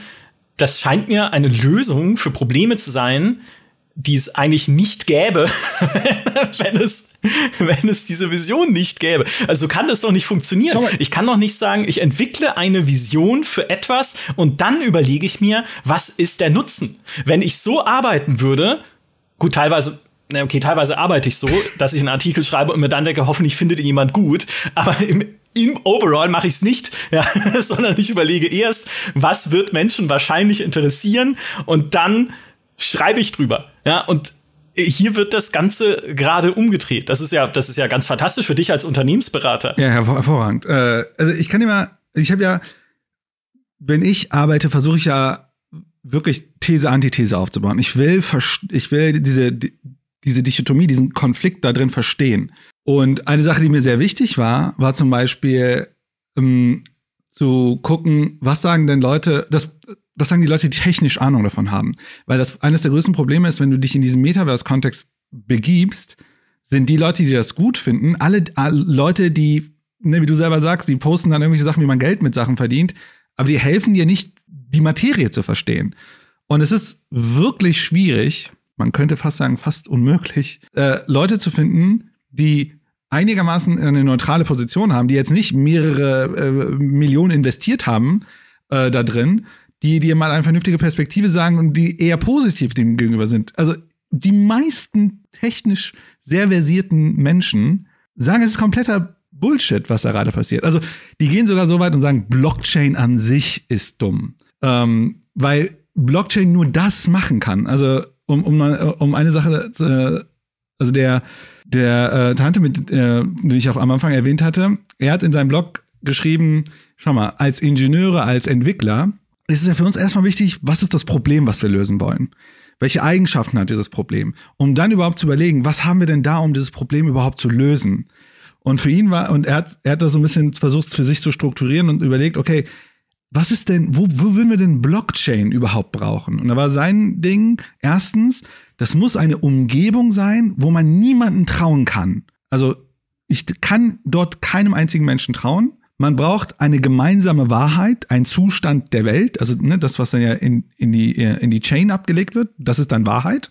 Man kann damit leben, dass nichts gelöscht oder korrigiert oder ja genau, gelöscht oder korrigiert werden kann. Das heißt, alles, was ich da drin mache, bleibt für die Ewigkeit drin. Wir brauchen wahrscheinlich jetzt nicht über Herausforderungen mit, äh, sagen wir nicht sinnvollen Content äh, mit Abuse oder sowas zu diskutieren. Aber das wäre für die Ewigkeit da drin. Ich brauche ein zuverlässig großes Netzwerk, damit es stabil ist. Und ich brauche zuverlässige und stabile Energieversorgung. Wenn ich diesen Case habe, dann macht Blockchain überhaupt erst Sinn. Und dann hat er abgeleitet daraus, wo hab ich das überhaupt? Und was wir gerade erleben, man könnte, wenn man das so beispielhaft, metaphorisch macht, diese Blockchain-Leute haben Hammer und suchen Nägel. Und dann gehen die zum Beispiel, ne, wollen eine Dose aufmachen und sagen, ey, mit dem Hammer kann man auch hier die Dose aufmachen und hauen auf die Dose. Oder I don't know, ne? Das könnte man sagen, er setzt den Hammer durch eine Pistole und denken, okay, ich öffne damit jetzt alles, was hier um mich herum ist, damit kann ich das jetzt öffnen. Das ist die Logik, die gerade drin stattfindet. Man hat irgendein Ding, eigentlich weiß man noch nicht mal, wie das Ding richtig funktioniert, aber sagt, ja, wir können damit alles machen. Egal was. Äh, und das ist schon sehr herausfordernd, diese, diese Situation ein Beispiel nochmal aus dem Gaming zu bringen. Ich glaube, das ist vielleicht ganz. Ich hatte, ich hatte vor kurzem in Social Media eine Debatte mit jemandem, der gesagt hat, NFTs und Crypto und, und Web 3 ist doch für Gaming das Beste überhaupt. Denn überleg mal, wie viel haben Spieler schon Geld investiert in, in Microtransactions? Und dann, sagen wir mal, Electronic Arts beschließt einfach die Server runterzuschalten und alles, was du besessen hast, ist weg. Das ist doch Enteignung, das ist doch äh, Scheiße. Dann meinte ich zu ihm, aber das macht gar keinen Sinn, weil irgendjemand muss ja das Spiel betreiben. Und wenn der Spielebetreiber, also auch in einem Metaverse, muss es Unternehmen geben, die Spiele betreiben. Die haben Mitarbeiter. Und wenn die kein Geld mehr haben, diese Mitarbeiter und die Infrastruktur zu bezahlen, werden sie die Plattform ausschalten. Ich meine, es gibt heute dazu auch eine Lösung, das nennt sich Open Source. Also du kannst es eine Community geben, dann verdient halt niemand damit Geld. Aber wenn eine Plattform runtergefahren ist, dann bringen mir doch meine Items nichts, wenn ich sie jetzt habe oder nicht. Also mein Beispiel war so ein bisschen in der Richtung Videorekorder. Es wird, ich habe ganz viele Videotapes gekauft. Dann entscheidet Sony oder wer auch immer, also die gesamte Welt, wir produzieren nie wieder Videorekorder. Dann habe ich ganz viele Videorekorder in meinem Keller liegen. Ich kann nichts damit machen. Ich kann sie auf eBay packen und hoffen, dass die jemand kauft, aber die sind nichts wert. Sie haben keine, jetzt kommt wieder das Ding, Utility. Also sie haben keinen Nutzen. Aber das ist die Argumentation dieser Leute, die sagen, das wird doch die Gamer voll glücklich machen, dass sie dann ihre ganzen Microtransactions behalten können. Aber das Problem ist ja nicht, dass ich meine Microtransaction behalten will. Das Problem sind Microtransactions. ja, ist schön gesagt, ja. Ich meine, es ist dann natürlich damit immer verbunden, die Hoffnung, dass ich meine äh, NFT-Gegenstände, meinen Helm aus Ubisoft Quartz beziehungsweise Ghost Recon Breakpoint dann mitnehmen kann in die äh, wie auch immer gestaltete virtuelle Meta-Welt, in der ich dann mir mein Assassin's Creed Valhalla Helm auf den Kopf setzen kann, also nicht mir, sondern meinem virtuellen Avatar beim Tischtennis spielen in Meta Horizon oder sowas. Aber haben die irgendeinen Game Designer mal gefragt, wie das so nicht. ist? Game Balancing? Und wie machen wir das überhaupt, dass das Schwert in dem einen Spiel gewisse Stats hat vielleicht so Grafik-Assets hat, die sind vielleicht auch schon ein paar Generationen älter und dann nehme ich diese Pixelwaffe mit in ein 4K-Spiel, wo man gar keine Schwerter hat und nur Waffen und dann soll äh, ist das dann wieder Überstar. Also das macht einfach keinen Sinn. Ja, na gut, wenn du die letzte Schlacht gesehen hast in Ready Player One, ne, wo sie alle irgendwie bunt durcheinander einfach irgendwas sind, ne, von Robotern über Fantasy-Figuren, Zauberinnen und Zauberer bis hin zu irgendwie, weiß ich nicht, von, also einfach bunt gemischt, ne, geht schon. aber das ist halt, das ist halt nur Fantasie. Und wie soll das? Ja, es ist das Ende des Storytellings. Ja, das, also das ist, das ja. ist, das ist eine Sache, die ich ganz spannend fand, dass äh, da auch der Verweis auf Matthew Balls Blog, der erklärt, dass das ja im Grunde, was wir erleben, ein Kampf ist zwischen alten Medien und neuen Medien und neue Medien wären in dem Fall Gaming. Und natürlich steckt da ganz viel Wahrheit drin. Mhm. Also es ist auch, also man muss bei Matthew Ball eine Sache wirklich, das muss ich mal hier sagen, ich, das wurde ja öfter gelesen, es ist unglaublich anstrengend, seine Texte zu lesen, weil er immer so einen riesen Fass am Anfang aufmacht. Wie wir heute. Und man sich die ganze Zeit denkt, komm bitte zum Punkt. Du brauchst mir jetzt nicht 100 Jahre Menschheits, äh, 100.000 Jahre Menschheitsgeschichte zu erklären. Mhm. Aber egal. Sehr anstrengend. Das musste man jetzt endlich raus. Aber äh, genau, er, er erklärt halt, was wir haben, ist halt alte Medien und alte Medien haben ein Problem. Also Bücher, Film, Kino. Und zwar ist das Problem, sie brauchen immer eine Geschichte. Sie brauchen ein Narrativ, eine Story. Früher gab es halt diese großen Epos, ne, das große Epos, wo eine, ein, ein Universum, was sich die ganze Zeit erweitert. Und seit der Moderne, also seit ungefähr 100 Jahren oder so, stecken wir aber nicht mehr in diesen großen Epos-Erzählungen, sondern wir stecken immer in diesen äh, Stories, ne, in diesen kleinen Geschichten mit Plots und so weiter. Und das ist halt im Grunde, wie Medien heute ticken. Und das Avengers mit dem Cinematic Universe bewiesen haben, dass doch eigentlich die eine Story, der Plot eigentlich egal ist, sondern wir müssen wieder in große Metaverse, also in große Universen denken, die sich ständig erweitern. Das erlaubt uns auch immer mehr Content zu produzieren. Die Content-Produktion wird dadurch einfacher. Aber Gaming kann da sogar noch einen Schritt weiter gehen. Gaming, Gaming braucht nicht mal, also bei Gaming ist das nicht mal Storytelling oder also linear oder nonlinear. Bei Gaming ist es No Storytelling, Emergent Gameplay, also Sachen, die man eigentlich wirklich gut findet. Ne? Äh, aber das ist ein Vorteil, den Gaming hat gegenüber klassischen Medien, weil das ist natürlich super aufwendig, wenn Leute sich Geschichten ausdenken und so weiter. Aber im Metaverse brauchen wir das ja gar nicht mehr, denn da können wir über No, no uh, Storytelling oder Emergent Storytelling das Ganze machen. Ja. Und das ist der Kampf. Ich bin hin und her gerissen, weil eigentlich bin ich ja ein größer Fan von Emergent Storytelling und von dem, was halt aus irgendwie einer Battlefield-Partie entsteht, wenn man sich da Geschichten erzählt und von all dem, was natürlich in meinen Paradox-Spielen so passiert und was ich den Kollegen erzähle, ob sie es hören wollen oder nicht. Auf der anderen Seite muss man auch sagen, auch nicht alle Marvel-Filme sind geil, oder? Also, ne, auch dieses Überkonstrukt zu bauen und dann ist egal, was drunter passiert. Nein, definitiv nicht. Ja, obwohl Eternals fand ich gar nicht mal so schlecht, aber es soll ja Leute geben, die sich mit Filmen auskennen, die gesagt haben, es war nicht so gut. äh, aber da, also komplett zu verzichten. Ja. Aber das Ding bei Marvel ist ja, es funktioniert. Also ein Film muss nicht gut sein, aber wenn wir den Zugang haben zu diesem Universum, dann wollen wir sehr vieles davon gerne konsumieren, unabhängig, ob der einzelne Film gut ist oder nicht. Das ist so ein bisschen die Logik dahinter. Ja, aber schau mal, äh, Marvel widerlegt ja gerade im Gaming genau das. Weil die Marvel Games, oder jetzt sagen wir mal zumindest das Avengers-Spiel von Square Enix, war halt Grütze. Und da siehst du einfach, was passiert. Die Marke alleine rettet dir das nicht. Das äh, gibt dir initiales Interesse. Aber dieses elende Grindfest mit Hulk und Thor, es war nichts, was die Leute wollten. Es ist auch gefloppt. Square Enix hat selbst gesagt, es hat die Erwartungen nicht erfüllt. Und dann kommt natürlich hinterher ein storybasiertes Spiel, was super ist, nämlich Guardians of the Galaxy, was dann aber keiner mehr anfasst, einfach weil sich Square Enix schon mit Avengers so die Finger verbrannt hat. Und da ist wieder der Punkt, ne, wer redet mit Game Designern? Wer sorgt dafür, dass eigentlich diese diese Inhalte, die es dann gibt in diesem, äh, in dem Fall Marvel-Metaversum, man sorgte dafür, dass die gut sind und Spaß machen und motivierend sind und interessant sind. Wie, äh, bei Avengers glaube ich niemand. Oder ich meine, es hatte ja seinen Plan, aber es hat halt einfach ist nicht aufgegangen. Und die Ideologie des Metaverse sagt, keiner soll das entscheiden. Das machen die User ja. selber. User-generated Content. Weil das ja viel wichtiger ist und wir so eine Menge Kohle sparen, weil das Metaverse komplett aufzubauen mit ganz vielen angestellten Menschen wäre ja viel zu teuer. User-generated Content hat ja gezeigt, dass es funktioniert. Also lassen wir die das machen. Ja, äh, also User, oh Gott. Da macht man große ähm, Fässer auf. Ich ne? sag, also, hm, wie, welche Ideologie, äh, nee, Quatsch, welche Ideologie sage ich schon, welches Beispiel kann ich nennen, das niemanden beleidigt, was User-Generated Content angeht? Aber guckt euch doch mal auf User, also Schau, ist, ist jeder Kommentar auf GameStar.de wirklich gut und sinnvoll? Nur mal neutral gefragt. Überlegt euch das als allererstes. Schaut euch an, ist jedes Video auf YouTube wirklich gut, sinnvoll? Find, findet ihr es gut, dass es veröffentlicht wird? Ist jedes Spiel auf Steam etwas, von dem ihr sagt, das sollte gemacht werden? Oder gibt es nicht auch ein paar Sachen, ne? gerade wenn da irgendwie, dann sind wir wieder im politischen Bereich, irgendwelche Nazi-Ideologien oder sowas gepusht werden? Ist das denn, ist das okay? Aber es passiert natürlich, wenn man Leute einfach machen lässt, was sie wollen. Und wenn du dann einen unregulierten ja. Raum schaffst und sagst, Unregulierung ist nicht nur äh, leider der bedauernswerte Zustand, den es hat, ja, wie halt soziale Medien über eine lange Zeit, sondern genau, es ist der, der, der Kernbegriff. Alles basiert darauf. Das ist eine Dystopie. Ja, es ist eine radikale Dystopie, wo nichts verändert werden kann, jeder frei ist, zu kommunizieren, was er oder sie will. Und das ist ja so ein bisschen schwierig mit diesen Kolleginnen und Kollegen zu diskutieren, weil sie, weil deren Argumentation ist immer, aber ihr wisst ja nicht, was kommen kann. Und diese Argumentation ist leider falsch. Wir wissen das. Es gibt unglaublich viel Forschung dazu.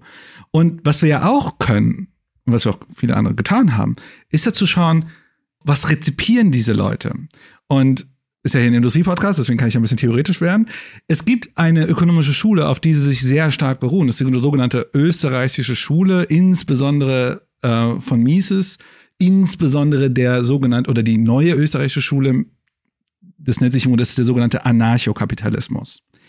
Hast du schon mal was von dem Anarchokapitalismus gehört? Äh, nicht konkret, aber ich, also er, er klingt schon sehr, äh, mach einfach, was du willst und es wird. Genau das ist. Der Anarchokapitalismus hat als Idee null Staat. Also gar kein Staat.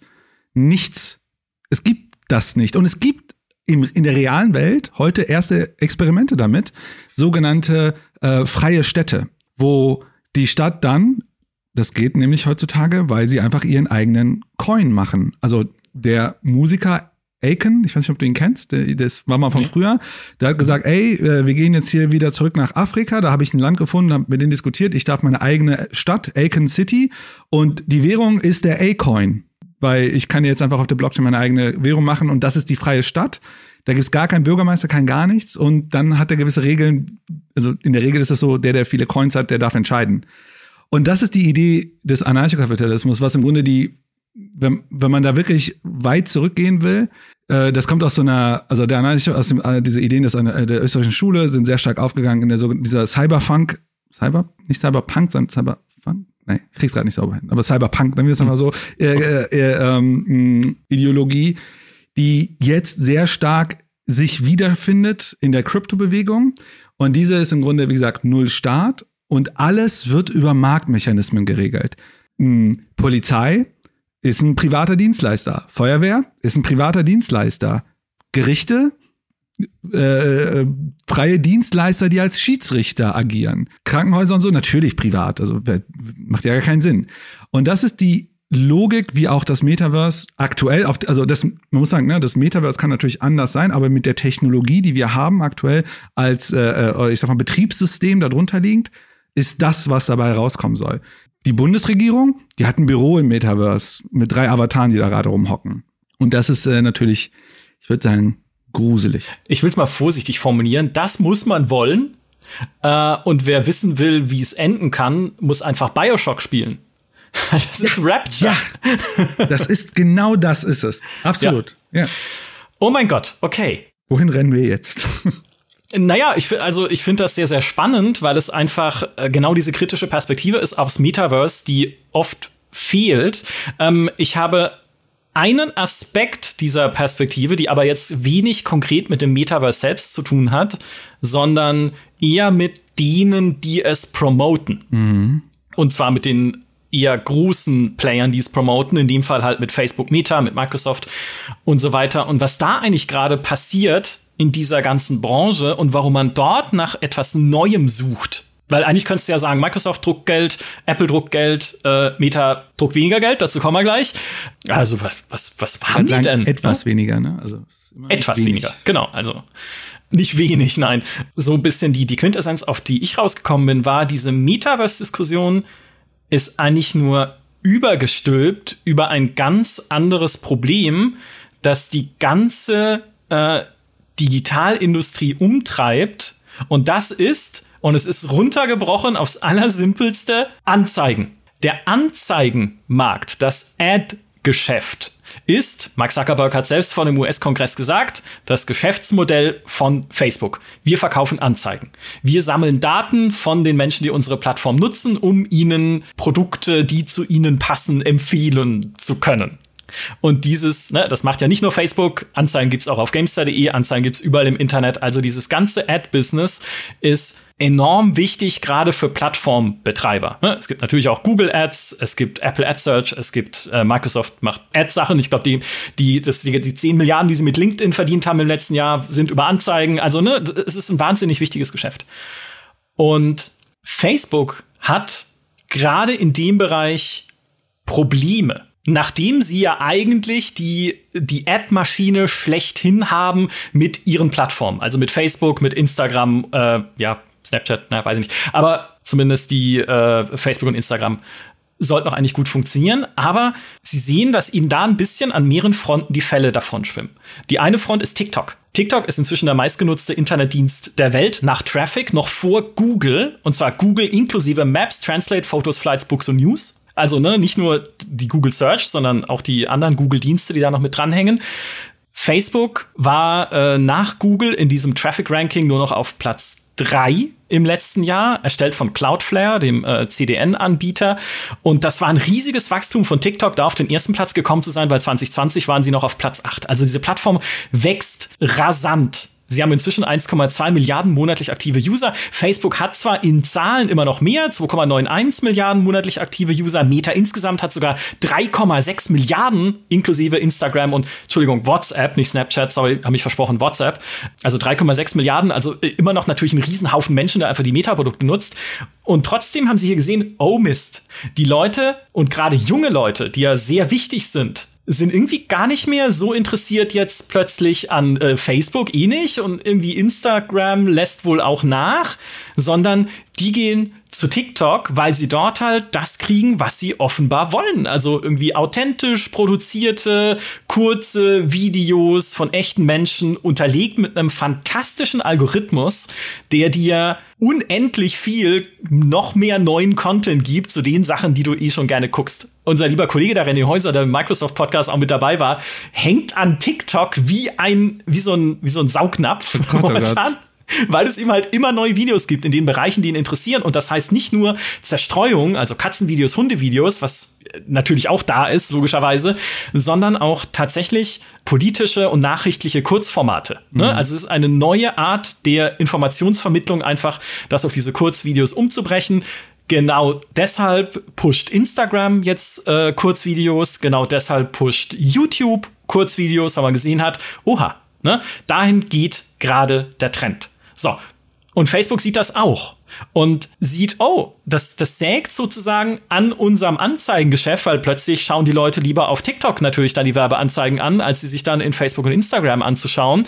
Das ist so das eine Problem, ne, dass sie merken, ihre eigene Plattform äh, werden kleiner. Und das andere Problem ist nämlich genau das, was wir vorhin angesprochen haben, zunehmende Regulierung im Social Media und insbesondere im Datenschutzbereich. Jetzt gibt es natürlich tausend andere Probleme, die Facebook noch hat, ne? was irgendwie Vertrauensprobleme äh, sind von irgendwie der Whistleblowerin, der Frances Horgan, mit ihrer Aussage vor dem US-Kongress, dass Facebook die Demokratie schwächt und schlecht für die Kinder ist. Und all das ist äh, für Meta eigentlich un also unwichtig.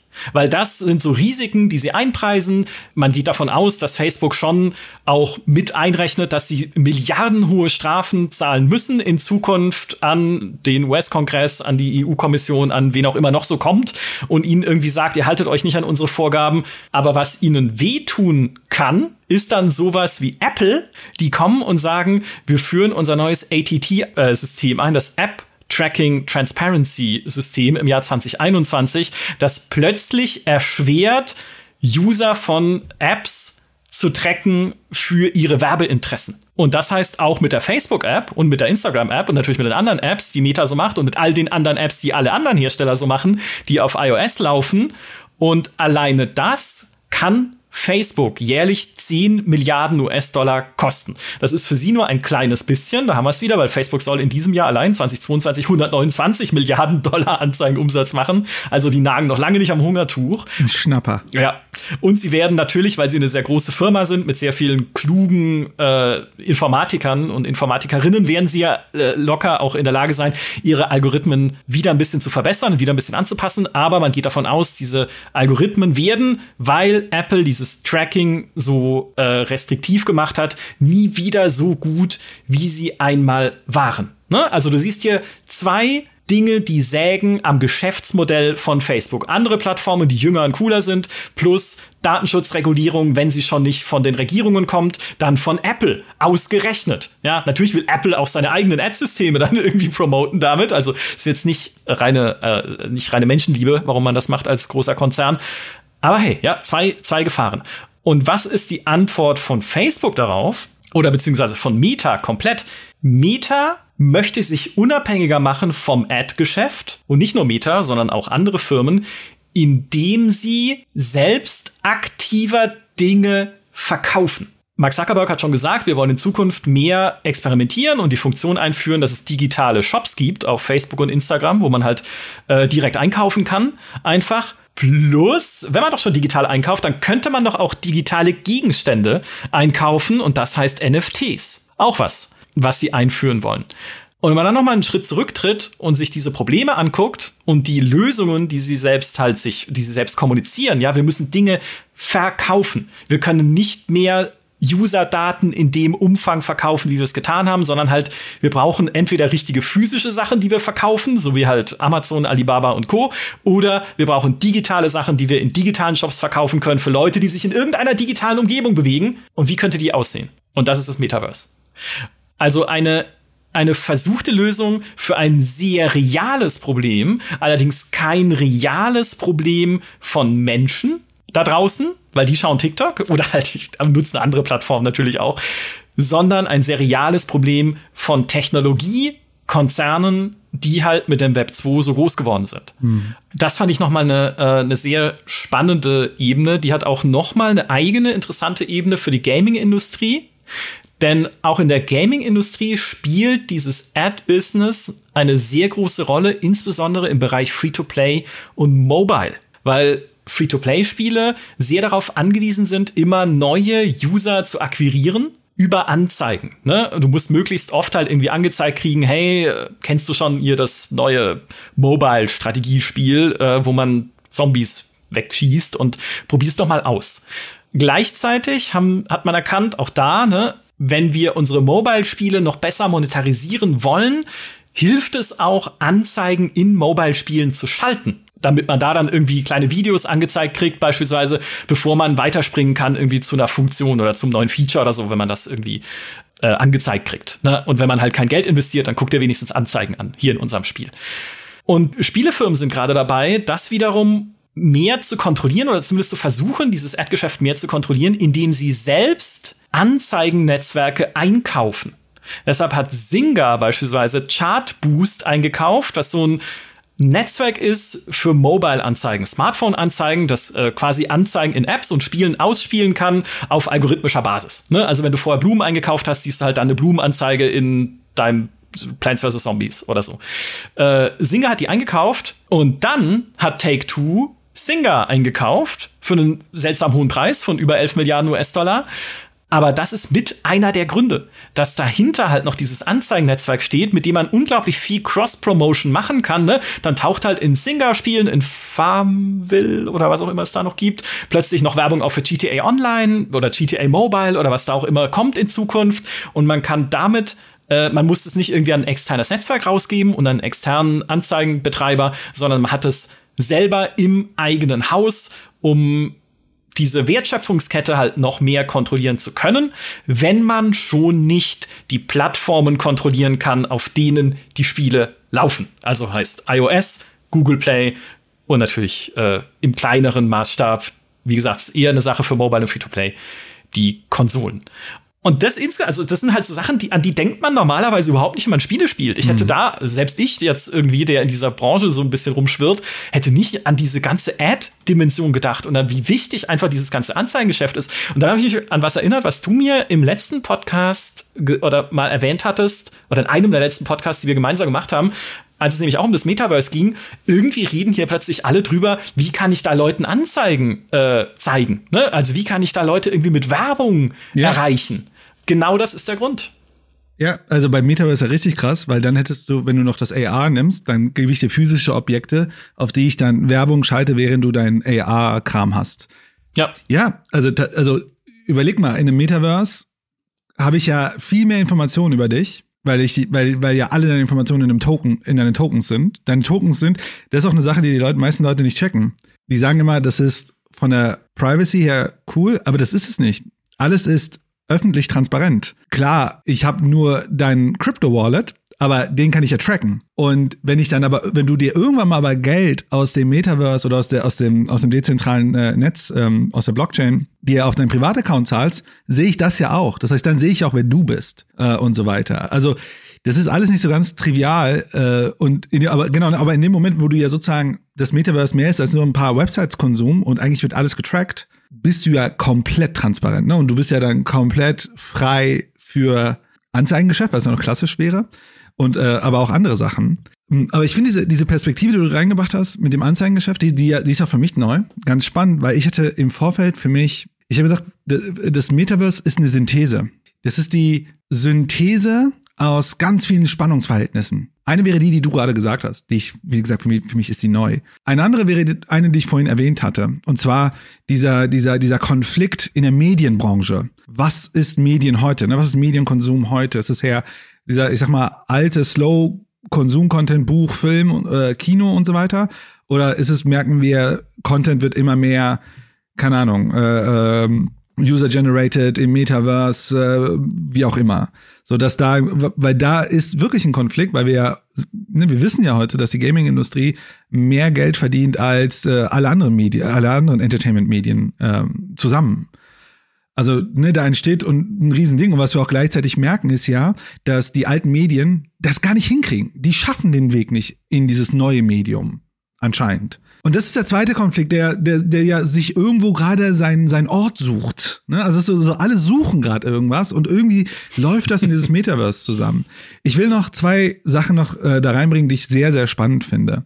Und zwar gibt's noch einen Konflikt, und zwar ist es der Konflikt Old Finance, New Finance. Das ist so ein bisschen aus der Finanzkrise raus entstanden. Also Finanzkrise 2007, 2008 war ja so ein bisschen, das ist dann geplatzt, diese Bubble. Und dann war ja so ein bisschen, wer war schuld? Und da gab es die eine Gruppe, die gesagt hat, dass die äh, zu geringe Regulierung war schuld, dass Leute so, so solche Sachen machen konnten. Das hätte viel besser reguliert werden können. Es gab die eine Gruppe und die andere Gruppe hat gesagt, es war zu viel reguliert. Denn dadurch, dass zu viel reguliert war, konnten so Machtverhältnisse entstehen von so Insidern, die dann wiederum andere ausgrenzen konnten und die konnten überhaupt dieses Ding machen. Wäre das alles frei und unreguliert, dann wäre das nie passiert. Und aus dieser zweiten Bewegung ist ja Blockchain und Bitcoin entstanden, die ja gesagt haben, wir brauchen ein neues Finanzsystem. Und da ist Bitcoin ein wenig, äh, sorry, die, die Blockchain ist da super spannend, denn das fühlt sich heute so an, als wäre so dieses Thema Blockchain ein ganz neues Thema. Und wenn man auch wieder da in diese Kryptoszene einsteigt, dann sagen die einem so,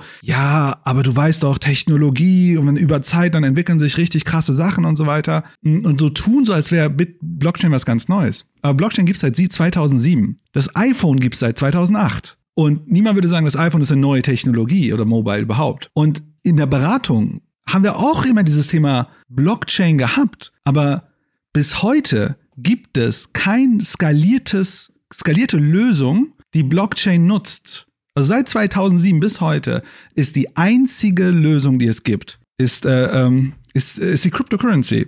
Und man muss sich halt vorstellen, eine, eine Blockchain ist ja nichts anderes als eine Excel-Liste, die super safe ist, wo man nur im Grunde äh, neue Transaktionen dranhängen kann.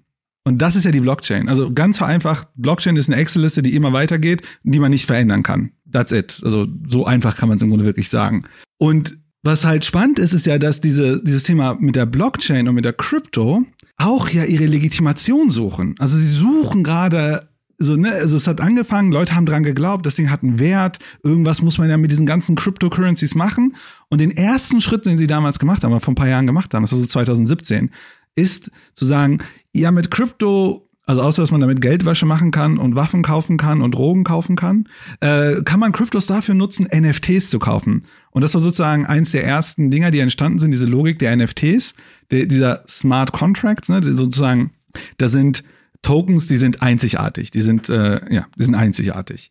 Darüber haben wir ja in dem letzten Podcast ja schon detaillierter gesprochen. Und was dann interessant ist, ist ja, dass die Leute dann gedacht haben, sie kaufen jetzt Kunst. Was sie halt nie gecheckt haben, ist, dass ein NFT kein Eigentumszertifikat ist. Das NFT ist eine Linie Code in dieser Excel-Tabelle, die sagt, hier unter dieser URL liegt ein Dokument abgelegt, das gehört dir. Und wenn der Server down ist, wo dieses, wo dieses Bild abgelegt ist, ja, hast du immer noch die NFT, die zeigt auf diese Website, aber wenn da halt nichts ist, aber du hast halt die NFT. Und wenn ich jetzt eine NFT minte, die auch drauf zeigt, ja, ist halt so. Gibt ja kein Gericht, wo wir verhandeln können darüber, weil es ist ja dezentral. Und das war ja sozusagen, dieses NFT ist entstanden. Da sind die Kritiker gekommen und sagen, aber Leute, NFT macht gar keinen Sinn, weil es gibt kein Eigentum und so weiter. Was wir ja jetzt daraus erleben, ist sozusagen, dass diese ganze Krypto- und NFT-Finanzszene in dem Metaverse jetzt seine Legitimation findet. Weil die jetzt sagen, wait, warte, warte, warte. Irgendwann, bald, gibt's dieses Metaverse.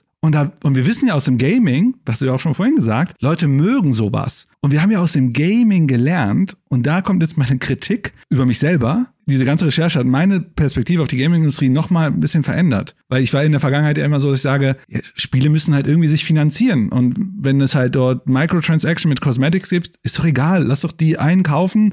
Uns interessiert das doch nicht. Aber dieser Fakt, dass ein Spiel wie Fortnite das 0 Euro kostet, aber 4 Milliarden oder 3 Milliarden Umsatz macht, hat ja ganz vielen Menschen, Investoren auf der Welt gezeigt, das könnte vielleicht funktionieren. Dass Leute sowas, so NFTs und sowas kaufen. Und diese Logik, dass sie gesagt haben, ja, wir wissen doch aus dem Gaming, Leute mögen sowas, Leute mögen Collectibles, Leute mögen Microtransactions, also haben wir doch jetzt unseren Use Case. Das heißt, diese ganzen Kryptos und NFTs sind nicht mehr nur ein Value Storage, so, so eine Art Vermögensspekulationsgegenstand, was irgendwann hoffentlich mehr wert ist, aber eigentlich sagen alle, aber das hat ja gar keinen Wert, weil ich kann damit nichts machen. Sagen, ja, aber stopp. Die Gamer, die werden das nutzen. Und am Ende werden ja ganz viele das nutzen. Wir sehen doch die ganzen Statistiken, dass die halbe Menschheit jetzt äh, oder alle ins, äh, ins Metaverse gehen werden. Also hat das irgendwann Utility, also es hat einen Nutzen. Und so, so läuft sozusagen dieses Thema mh, hm, Crypto, findet es seine Synthese im Metaverse, weil sie dadurch eine Rechtfertigung bekommen, auch gegenüber der Gesellschaft, zu sagen, aber da ist ja Nutzen drin, weil wir sehen das ja an den Daten. Aber da steckt eine Sache und die muss ich, die, die, die muss man noch erwähnt haben, weil das wirklich sehr spannend ist. Die Logik dieser Gruppe, dieser, ich nenne sie mal New Finance, Crypto Finance Leute, ist so die, man, das ist so eine Tokenization. Also es geht darum, mh, hm, im Englischen heißt es Finalization, äh, Finance, Financialization of everything. Also es geht darum, dass wir alles in finanzielle Logiken überführen können. Also alles, nur du hast ja selber gesagt, du, du, du guckst dir, du willst dir irgendwas zu diesem einen Spiel angucken und was du siehst sind Charts, wie, wie der Preis sich entwickelt ja. hat. Mhm. Und das ist das, was die in Wirklichkeit wollen. Und das ist so krass, dass sogar Venture Capital, also äh, Wagniskapital, also Leute, die Geld reinstecken in, in kleine Unternehmen, wo man, wo die Wahrscheinlichkeit, dass sie scheitern, sehr hoch ist, das für sich als ein sehr lukratives Modell gerade sehen. Äh, und zwar ist es so, dass normalerweise, wenn du, wenn du ein Startup findest, sagst okay, ich investiere jetzt mal zwei Millionen da rein, ich nehme mal an, irgendwann werden sie krass durch die Decke gehen, Aber Venture Capital ist halt super ris äh, äh, riskant, also muss ich ganz viel investieren in ganz viele Unternehmen, so ein breit gestreutes Portfolio, damit ich mein Risiko gestreut habe. Und wenn eins davon irgendwann Facebook wird, dann habe ich, äh, ne, hab ich äh, ausgesorgt. Aber mit dieser ganzen Tokenization haben sie eine ganz neue Logik gefunden. Jetzt geht zum Beispiel Investoren wie Andreessen Horowitz gehen jetzt hin. Die sind, das ist eines der stark investiertesten wie äh, Venture Capital äh, Unternehmen im Web 3 gerade, gehen dann zu so einem Startup, die im äh, Web 3 Kontext unterwegs sind, geben denen von mir aus zwei Millionen, kriegen Anteile an der Firma, aber was sie auch gleichzeitig von denen verlangen, ist Tokens. Weil all diese Unternehmen haben immer Tokens. Entweder haben sie so DAO-Tokens, also Distributed uh, Decentralized Autonomous Organizations, oder die haben eine eigene Währungstokens, weil ja die Blockchain muss Tokens produzieren, damit sie überhaupt funktionieren kann, oder äh, Coins funktionieren, damit sie überhaupt funktionieren kann. Und was dann für diese Investoren super spannend ist, dadurch, dass der Markt ja auch komplett unreguliert ist, ist, dann kann ein Andreessen, äh, äh, Mark Andreessen auf Twitter mit mehreren paar Millionen Followern irgendwas raushauen, plötzlich steigt der Preis und die können heute schon Geld verdienen mit den Ventures, die sie haben, ohne jetzt irgendwie fünf bis zehn Jahre zu warten, ob was daraus wird. Und dieses äh, Financialization of Everything,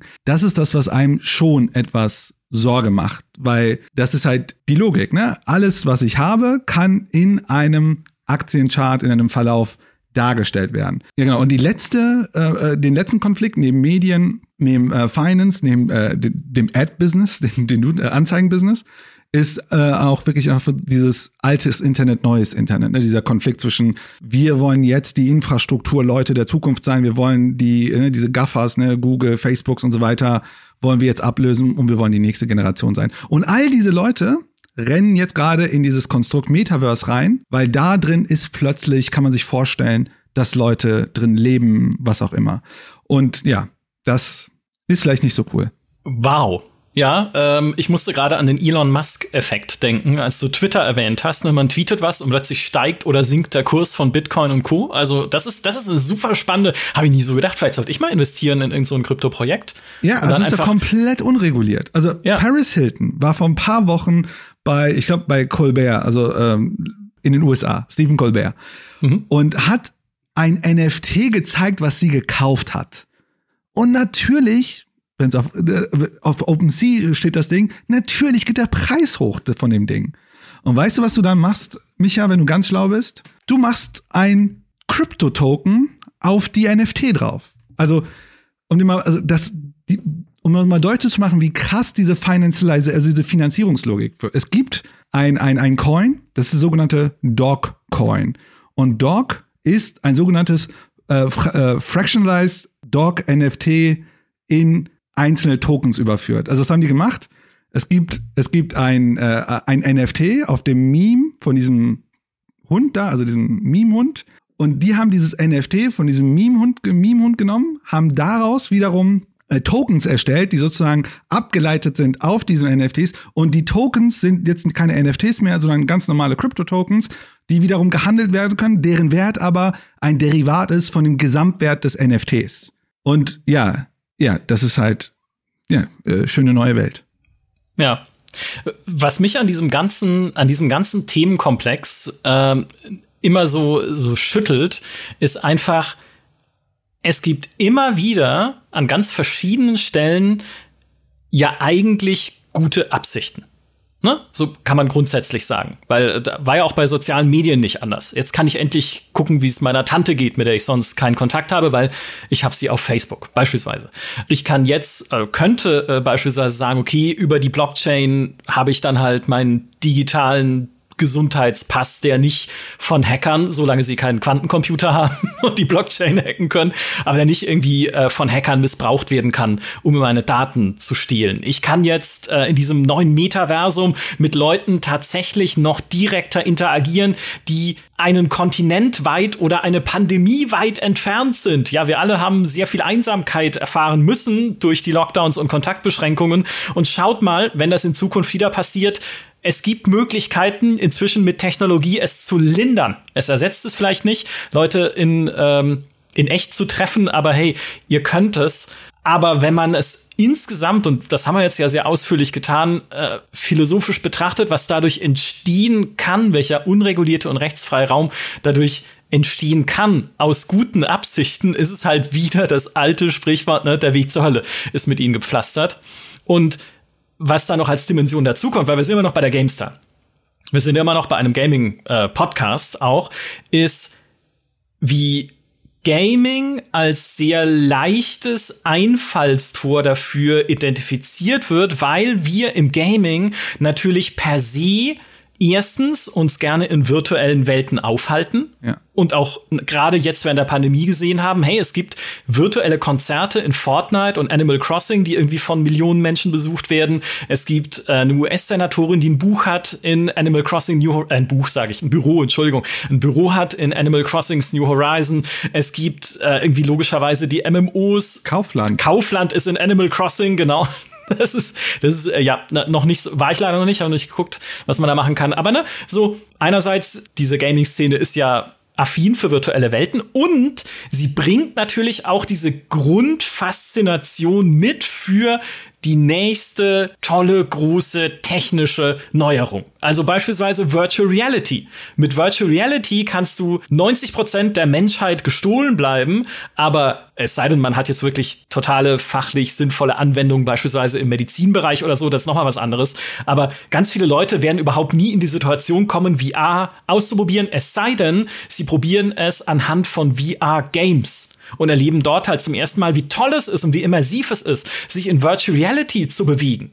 Und darauf setzt man halt quasi auf und sagt, hey, guck mal, diese coolen Sachen, ne, diese virtuellen Welten, die ihr äh, so mögt und in denen ihr sehr viel Zeit verbringt, plus diese technische Faszination VR und Gabe Newell arbeitet doch an diesem Brain-Computer-Interface und so. Es interessiert euch doch auch.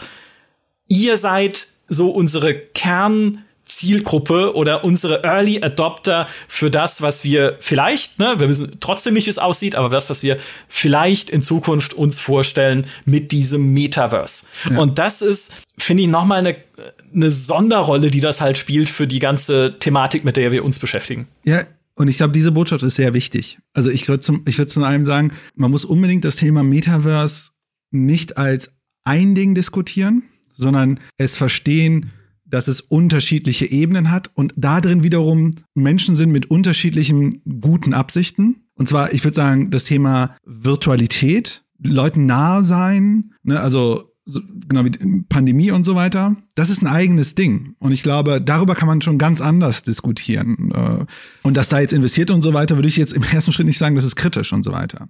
Dieses Thema des Eigentums und der Finanzier dieses ganze, alles soll in Geld ausgedrückt werden.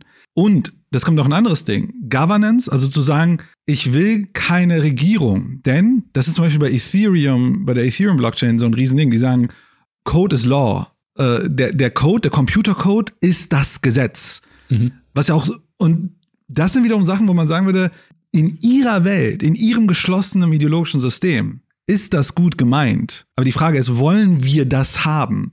Und der Teil ist zum Beispiel, also Code is Law ist ja furchtbar, weil Menschen sind ja immer im Diskurs miteinander. Also Gesellschaft ist ja nicht so, hier ist der Code, das ist das Gesetz und that's it. Und jetzt müssen wir nur noch dafür sorgen, dass, er, dass das umgesetzt wird. Sondern Gesetze und Gesellschaft sind ja immer in Aushandlungsprozesse. Das kann ein Code nicht darstellen. Ne? Also da gibt es ja ganz viele Beispiele wie Familie, äh, Notfall zu Hause, rennen zum Auto, wollen ins Krankenhaus zahlen, die haben aber die Leasing-Payment nicht bezahlt und weil es auf der Blockchain und im Crypto mit IoT ist, geht das Auto nicht an. So, das ist also, wir haben bewusst ja in unserer Gesellschaft sogenannte brauchbare Illegalität. Also Sachen, die bewusst auch anders verhandelt werden können.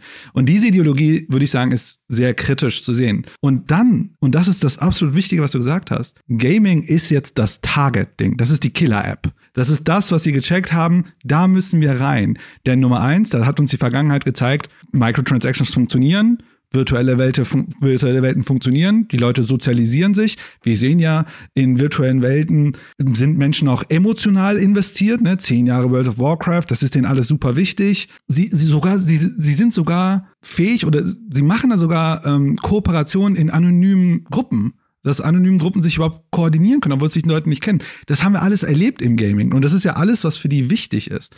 Und was sie natürlich auch sehen, Menschen sind bereit, Content zu erstellen, kostenlos. Ne? Modding-Szene und was wir alles kennen. Und ich glaube, und das ist aktuell so das, was meine, meine äh, Stimmung hochhält in diesem sehr teilweise bedrückenden Kontext, ist, dass wir sehen, dass die Gaming-Szene da wirklich einen Backlash hat. Ne? Also ich glaube, man muss ein bisschen vorsichtig sein. Also ich glaube, die Core-Gaming-Szene mhm. ist da sehr dagegen, zum Glück. Aber ich würde sagen, bei der GameStar konsumieren jetzt nicht die meisten Leute Fortnite und trotzdem ist Fortnite, wo es ist. Aber ja. ich glaube, was, was man schon machen sollte, ist, man sollte den Diskurs führen. Man sollte dieses Feld nicht einfach aufgeben und sagen, der, der Kampf ist eh verloren, Metaverse kommt und wir brauchen bald alle Crypto-Wallets, sondern zu sagen, ey Leute, das ist wirklich nicht das, was wir, äh, was wir brauchen, insbesondere der Blockchain-Teil. Und da ist natürlich Gaming ein Herzstück. Ja, ja, sehr schön gesagt. Und es ist auch, auch wenn man heute ne, über Dinge spricht, die schon verkauft werden als, hey, wir sind doch schon halb im Metaverse außerhalb des Gamings. Ne? Ich kann mir mit einer Smartphone-App Möbel in Augmented Reality in die Wohnung stellen, um zu gucken, ob sie passen. Ich kann Lippenstift ausprobieren in AR. Ich kann irgendwie mir Reiseziele anschauen in Virtual Reality, um da zu gucken, okay, gefällt mir die Insel oder der Strand, an dem dieses Hotel ist. Gibt ja auch teilweise ne, Anwendungen schon aus anderen Bereichen. Aber grundsätzlich muss man sich fragen, bin ich bereit, dass diese Faszination dafür. Und ich habe es auch schon gemacht. Ich habe auch schon Möbel per AR-App in meine Wohnung gestellt, um zu gucken, ja, wie es ist. Ja? Ich habe ne, stundenlang cool Pokémon Go früher. Also Pokémon Go. Das ist genau, ja alles nicht schlimm. Ne? Beispiel. Ne? Genau, genau. Das ist ja alles nicht schlimm. Und es ist alles super faszinierend und wir sind super gerne mit dabei. Aber am Ende musst du dir eben all die Fragen stellen, die wir jetzt, ne, das ist ja der Diskurs, die wir jetzt auch aufgeworfen haben, um zu überlegen, wie machen wir all das, wenn es noch größer wird, zu einer guten und lebenswerten, zu, lebenswerten Zukunft und nicht zu, und das alles, was wir jetzt auch über das Metaverse erarbeitet haben, klingt so, es wird einfach nur das digitale Abbild unserer echten Welt nur ohne Regierung und ohne Gesetz. Denn äh, auch unsere echte Welt ist ja user-generated. Ja, auch das, was die Leute hier machen, ist ja, die ganze Welt ist user-generated Content. Das Haus, in dem ich sitze, ist von Usern generiert, die es halt gebaut haben. Und klar, dadurch, ja, wäre die virtuelle Welt ja dann eigentlich nur ein Abbild der realen Welt, nur halt ein, äh, ja, der wilde Westen quasi, in dem alles möglich ist. Und wenn man das dann wiederum umdreht, würdet ihr in einer realen Welt leben wollen, in der es komplette Anarchie gibt. Gibt bestimmt Leute, die sagen, ja, ist okay, ne? Aber natürlich, dann die investieren in Krypto. unter, weiß ich nicht, ne? Oder Nein. sie sind halt irgendwie Anarchisten ja. oder gibt es ja, ist ja, ne? Aber dann diskutiert man halt mal drüber und überlegt, okay, aber was bedeutet das dann? Ja. Genau. Ich habe die Argumente, also ich glaube, das ist halt, was ein bisschen gerade herausfordernd ist, ist zu sagen, guck mal Leute, lass uns doch mal Argumente hinlegen, weil Investition in Technologie ist ja jetzt erstmal nicht schlimm. Oder anders, ist doch super also ich, ich, liebe ja auch Technologie. Ich mag, also ich bin ja Gamer nicht, weil ich, weil ich sage, ich habe Angst vor äh, Technologie. Aber bei bestimmten Sachen macht es ja mal Sinn, Argumente hinzulegen. Und da kann es mal passieren, dass die eine oder andere Seite halt herausfordernd ist, mit zu diskutieren. Aber man sollte den Kampf nicht auf, also das heißt Kampf, also man sollte den Diskurs nicht aufgeben. Ja, ja. Und, und einfach zu sagen, äh, erstmal wird's nicht, wird eh nicht kommen, ich gebe auf. Äh, aber was man, eine Sache, die man schon konstatieren muss, ist, das, was aktuell im Gaming diskutiert wird in einem Web3 Metaverse, ist im Grunde Microtransaction, behavioristische Suchtlogiken nur in schlimmer, als es heute ist. Ja, in unfassbar viel schlimmer, weil ja noch Play to Earn obendrauf ja, gestülpt wird mit der die äh, berühmte Ebene, aber du kannst ja auch Geld verdienen mit Spielen. Und auch da, es kann ein Funken von gutem Willen drinstecken, wenn man sagt, es gibt Menschen in Teilen der Welt, die keinen Zugang haben zu regulärem Einkommen, vielleicht können die ja dann Geld verdienen mit Spielen, so über Axie Infinity mit den Philippinen und den Menschen dort, die es nutzen. Aber auch das wird wieder, und das haben wir im Crypto Gaming Podcast sehr äh, ausschweifend mhm. aus, äh, rausgearbeitet, auch das äh, kann halt dann auch wieder in eine Dystopie führen, weil erstens das Spiel und das Spielen komplett in den Hintergrund tritt, was ja allem zuwiderläuft, was wir gerne hätten. Auch wir natürlich als äh, GameStar-Generation, sage ich jetzt mal. Und zweitens, weil es halt diese Spiele auch, weil sie Spekulationsobjekte sind, zu sowas macht wie kleinen Schneeballsystemen, mhm. die nur so lange für die kleinen Leute, die daran beteiligt sind, lukrativ sind, wie immer neue Leute nachkommen und ihnen beispielsweise ihre Kryptowährung wieder abkaufen gegen echtes Geld, mit dem sie sich dann im Supermarkt was zu essen kaufen können.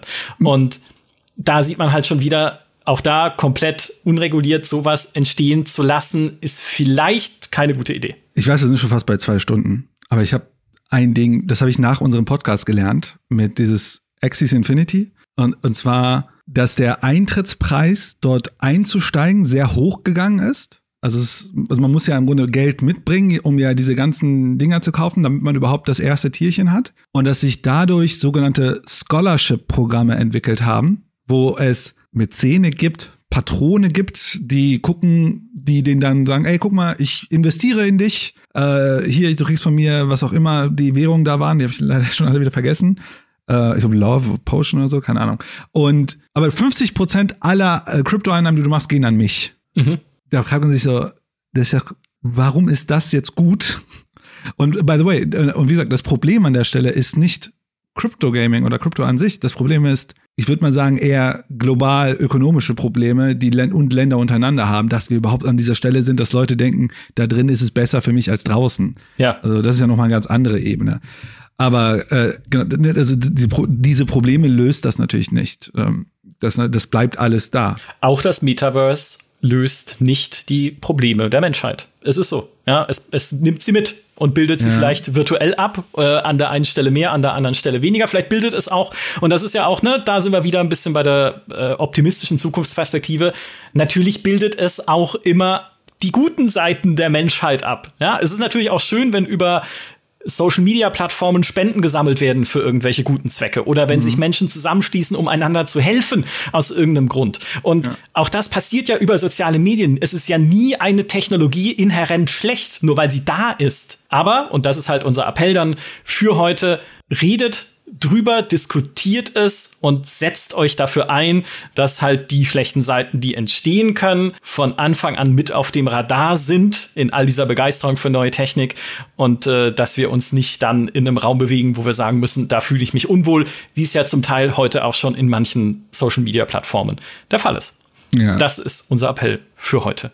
Und dass diese ganzen Leute vielleicht anstatt dystopische Romane wie Snow Crash zu lesen, wo man in einer Welt lebt, wo man nicht mehr leben möchte und lieber in so ein Metaverse geht, warum sollten sich vielleicht Star Trek angucken und die Gesell Gesellschaftsordnung von Star Trek, die ist doch viel angenehmer. Kein Geld mehr. Wie schrecklich. Das ist eine Dystopie. Jetzt hast du es kaputt gemacht. Kein, eine Welt ohne Geld, um Himmels Willen. Wo kommt man da hin? ist das nicht die beste? Aber Star Trek hat doch eine coole Gesellschaftsordnung. Eigentlich schon, ja, eigentlich schon. Und sie haben ein Holodeck, also auch sowas wie ein Metaverse. Ja, aber die haben diesen Replikator, ne? Das ja. Ding. Das, ja. Wir bräuchten so einen kein, Replikator. Ja, aber kein echtes Essen mehr. Das wird mir auch dann. Ugh. Nee, ja, dann lieber Metaverse. Siehst du, da haben wir es wieder. Da haben wir es wieder. Alles hat seine Schattenseiten, selbst Star Trek. Das war's von unserer Metaverse-Diskussion. Tausend Dank, Kuman. Mega spannend. Ich glaube, wir können ab jetzt alle paar Monate mal wieder so eine Metaverse-Folge machen. Ähm, ich habe auch hier noch Notizen äh, in epischer Länge, die, genau. Ich habe auch noch nicht alles rausgelassen. Wir haben noch Stoff. Also, wenn ihr, schreibt uns gerne mal in die Kommentare auf gamestar.de. Erstens, äh, wie fandet ihr diese Folge? Sie war ja jetzt eher jetzt äh, nicht konkret auf irgendeinen Industrieunternehmen bezogen, wie wir es sonst gemacht haben bei diesen Analysen, sondern auf ein Metathema und noch dazu auf eines, was nicht mal da ist, sondern auf eine philosophische Ebene gehoben. Also findet ihr erstens das gut und was mich wirklich ehrlich interessieren würde, ist, das ist ein wichtiges Thema für die Zukunft der Technologiebranche momentan. Ne? Es wird äh, viel diskutiert, es wird viel rumgereicht. Findet ihr, dass diese Folge vielleicht mit einer kleinen Anlaufzeit jetzt auch kostenlos verfügbar sein sollte für alle Hörerinnen und Hörer dort draußen, einfach damit diese Perspektive auch mehr Leute erreicht. Schreibt uns in die Kommentare. Ich sag nochmal äh, tausend Dank, Human. Es hat Sehr gerne. Viel Spaß gemacht, tolle Danke. Diskussion. Und an alle von euch da draußen macht's gut und bis zum nächsten Mal. Tschüss. Adios. Ciao.